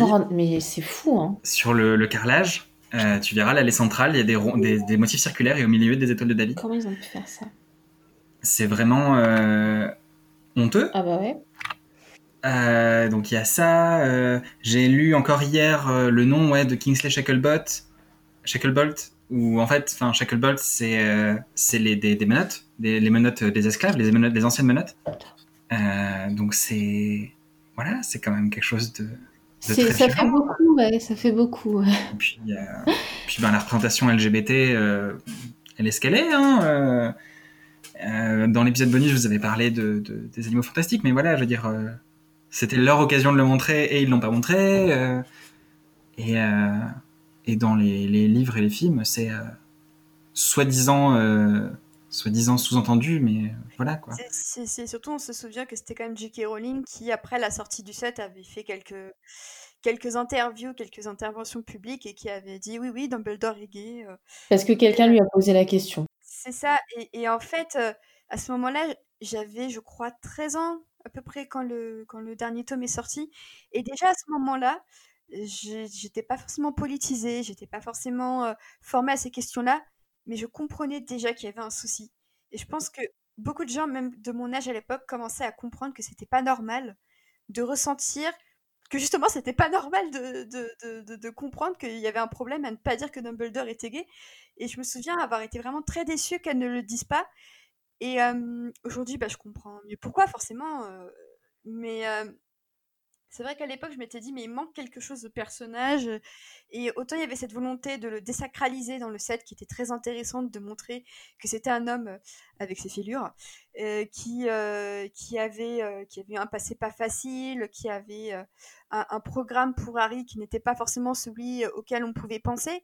Et, et en même temps, je me disais que, c'était quand même dommage de le repriver d'une humanité que la révélation de son homosexualité aurait pu replacer un peu dans le récit parce que je trouve qu'à force de le, de le priver de, de, toute empathie dans le set, en fait, il devient juste une coquille vide. Et, je trouve ça hyper dommage de ne pas avoir apporté cette nuance-là parce que ça aurait pu mieux faire comprendre au lecteur le lien qui l'unit à Grindelwald. Et quand tu lis le bouquin, en fait, tu te dis juste, bah oui, mais mec, genre calme-toi avec Grindelwald, quoi. C'est pas si important que ça. Et c'est normal parce qu'il manque une pièce du puzzle, quoi, tout simplement. Bah, il y a une personne qui l'a interprété qui a posé la question à J.K. Rowling. Voilà. Sinon, on n'aurait peut-être pas su. Et, euh, et c'est vrai que, bah, pareil, moi qui n'étais pas très, euh, très woke, on va dire, je sais pas comment dire le mot, déconstruite, voilà, je cherchais le mot. Euh, c'est pas que ça me, c'est pas que ça me choquait, etc. C'est que je me disais, ouais, j'ai pas trop vu les indices dans le livre en fait. Euh, et je me souviens que je m'étais posé la question en lisant les forums où justement il y en avait qui disaient quand même qu'il y avait un souci que ce ne soit pas dans le bouquin et qui comprenaient pas trop pourquoi, parce qu'à part l'indice qu'il aime le tricot, euh, qui est pas du tout homophobe, soit dit en passant, euh, voilà, il y avait vraiment pas grand chose. Et euh, ouais, ça reste. En fait, c'était le début des problèmes, mais on, on s'en rendait pas forcément compte. C'était juste, oh bon, ouais, elle a déconné quand même pour le coup. Et là, et après, il y a eu un cumul, un cumul, un cumul. C'est ça, genre une fois, ça serait, ça aurait pu passer parce que ben on se dit bon, c'est de la merde, mais voilà, ça arrive à plein de gens de, d'oublier ce genre de choses de pas faire ce genre de choses, ce genre d'efforts, mais ouais, c'est devenu quand même une récurrence, quoi. Jusqu'à que ce soit bien décomplexé comme il faut maintenant, hein, donc euh, elle est devenue bien réac, euh, la dame JK. elle est devenue bien réac, et puis en plus son révisionnisme de la saga, ben, il a commencé à toucher des trucs complètement absurdes, on parlait des toilettes tout à l'heure, quoi. C'est, quand même, enfin, elle se sent le besoin maintenant d'expliquer des trucs dont tout le monde se fout. Je me souviens, je me souviens aussi de cette fois où euh, un, site disait qu'une théorie disait qu'en fait Lupin était une allégorie du sida et que J.K. Rowling avait dit oui, c'est possible si vous l'interprétez comme ça. Et j'étais en mode euh, ah ouais. C'est une prof de littérature, quoi. C'est vraiment une prof de littérature. En gros, c'était une interprétation, c'est 20 sur 20. voilà.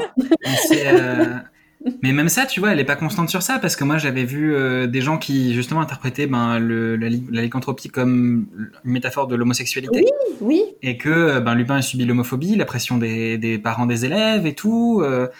Et euh, elle avait répondu non, euh, c'est pas ça, euh, hors de question.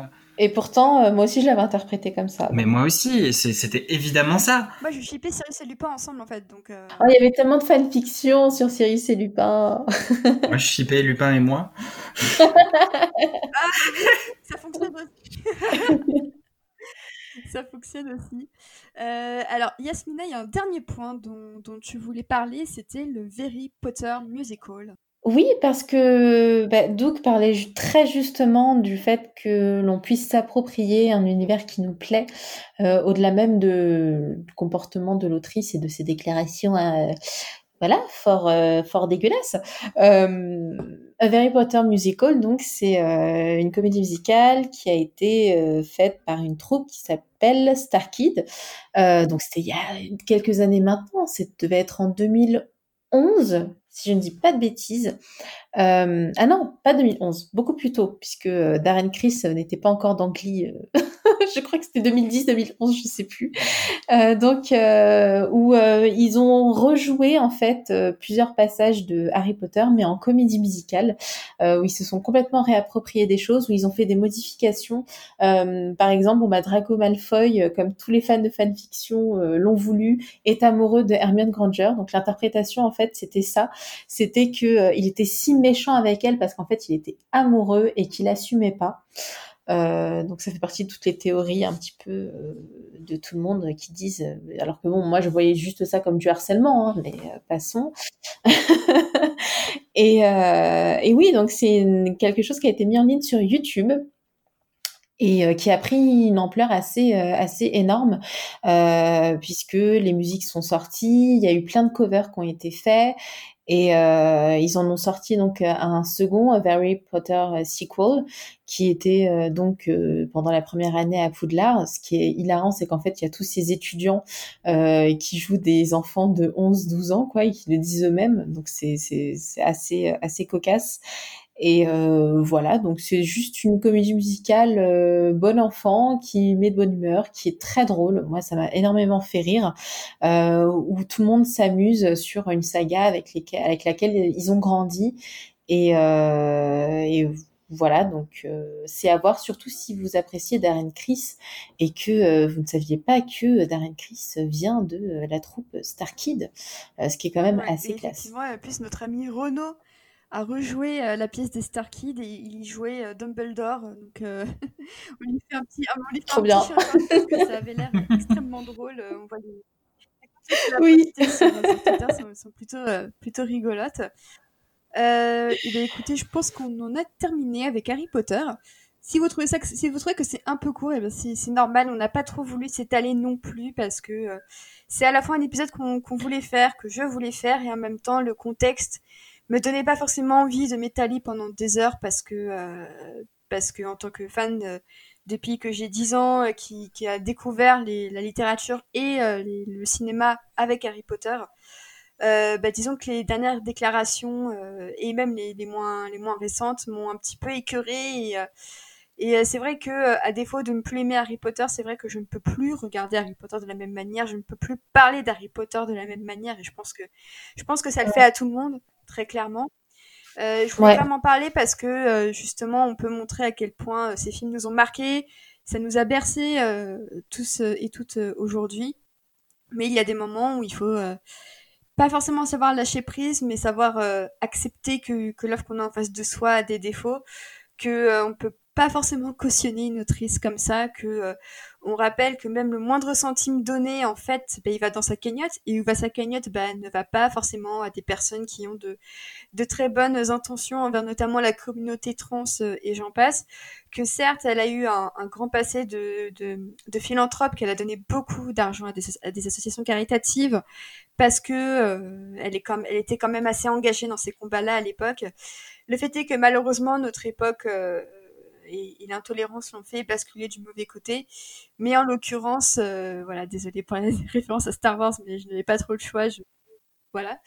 Mais en tous les cas, euh, ça a quand même été un plaisir d'en parler avec euh, Doug, avec Loon et avec vous deux. Donc euh, merci infiniment. Ma plaisir partagé. Bah, merci à toi. Donc on va pas parler de The Cursed Child. Oh là là, quel dommage. Mais tu sais que moi j'espérais un peu parce que je l'ai jamais vu ni lu, je, je, ne sais pas ce que ça raconte. Oh là là. Bribe, mais... Comment te dire? Mais j'ai vraiment pas la force de le lire. Moi je pense qu'un jour cette pièce sera adaptée au cinéma. Non. Moi je pense je veux pas. Bah moi je pense que si, c'est pas si tu veux ou pas. Euh, oui mais je veux pas. Putain, c'est mais quelle, catastrophe. Non mais c'est, oui bien sûr que ça va être adapté en film, évidemment que ça va être adapté. Moi j'ai très envie parce que j'adore les nanas. Mais, mais c'est mais le pire en fait c'est que c'est canon ce truc là donc ouais, en fait c'est ouais, ça qui fait chier c'est que c'est c'est une très mauvaise fanfiction. Mais j'insiste sur le mauvaise. Vraiment. Mais je je j'ai j'ai vraiment appris des bribes de de ce qui s'y passe. Et c'est c'est un peu comme euh, regarder un accident de voiture tu sais tu tu c'est terrible, c'est horrible, mais tu peux pas détourner les yeux et j'ai envie d'en savoir plus, mais en même temps, je veux pas le lire.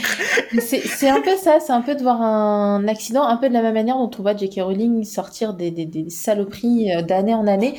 Et ben, The Cursed Child, c'est un peu la même chose. C'est un peu un crash qu'on voit euh, se produire euh, tout le long, où le personnage de Harry est complètement gâché, où c'est un père euh, Hmm. nullissime, un horrible père, ce qu'on n'imagine pas venant de quelqu'un qui n'a pas eu de parents avec qui euh, grandir, etc., etc.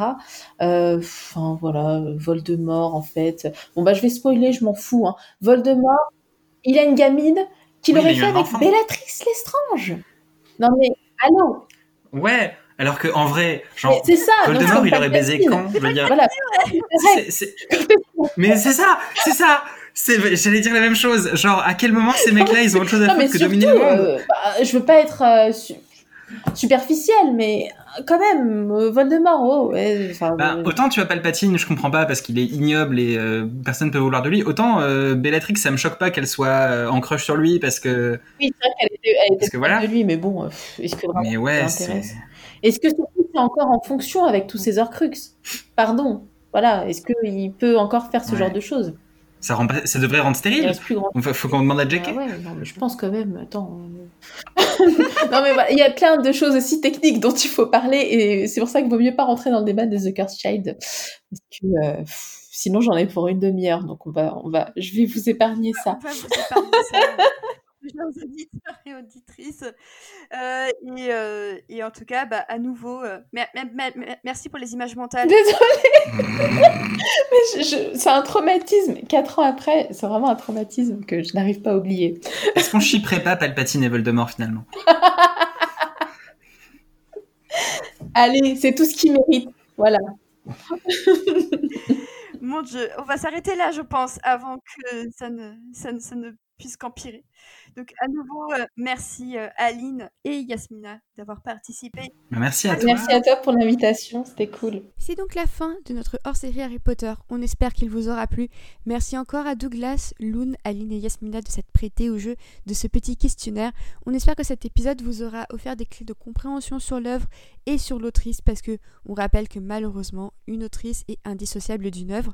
C'est comme ça, c'est vrai que ce n'est pas évident à accepter, surtout quand on a grandi avec une telle saga qui prône de telles valeurs de tolérance.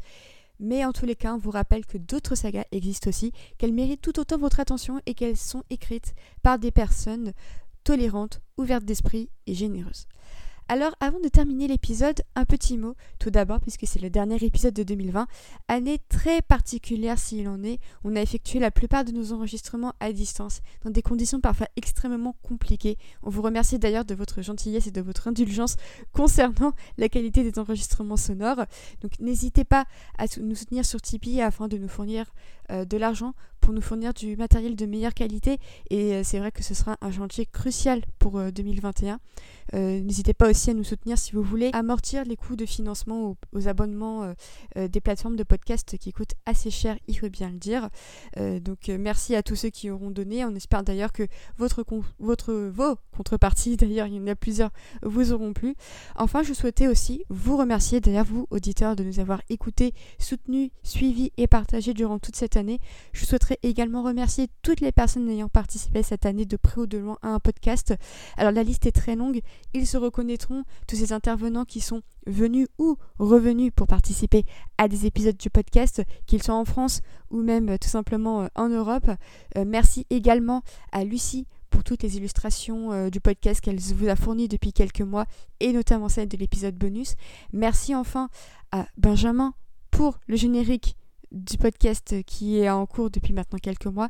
Merci à Corentin pour les euh, techniques sur le montage du podcast, c'est comme d'habitude très apprécié. Donc on espère vous retrouver en très grande forme en 2021 avec pour commencer un très gros épisode sur Spider-Man suivi d'une séquence sur des adaptations en série. Donc on va notamment parler de Fleabag, de What We Did, de Shadows et de 31 Jump Street. Donc on espère que tous ces épisodes vous plairont. D'ici là, passez de très bonnes fêtes, continuez à rester prudents surtout et à très bientôt. Ciao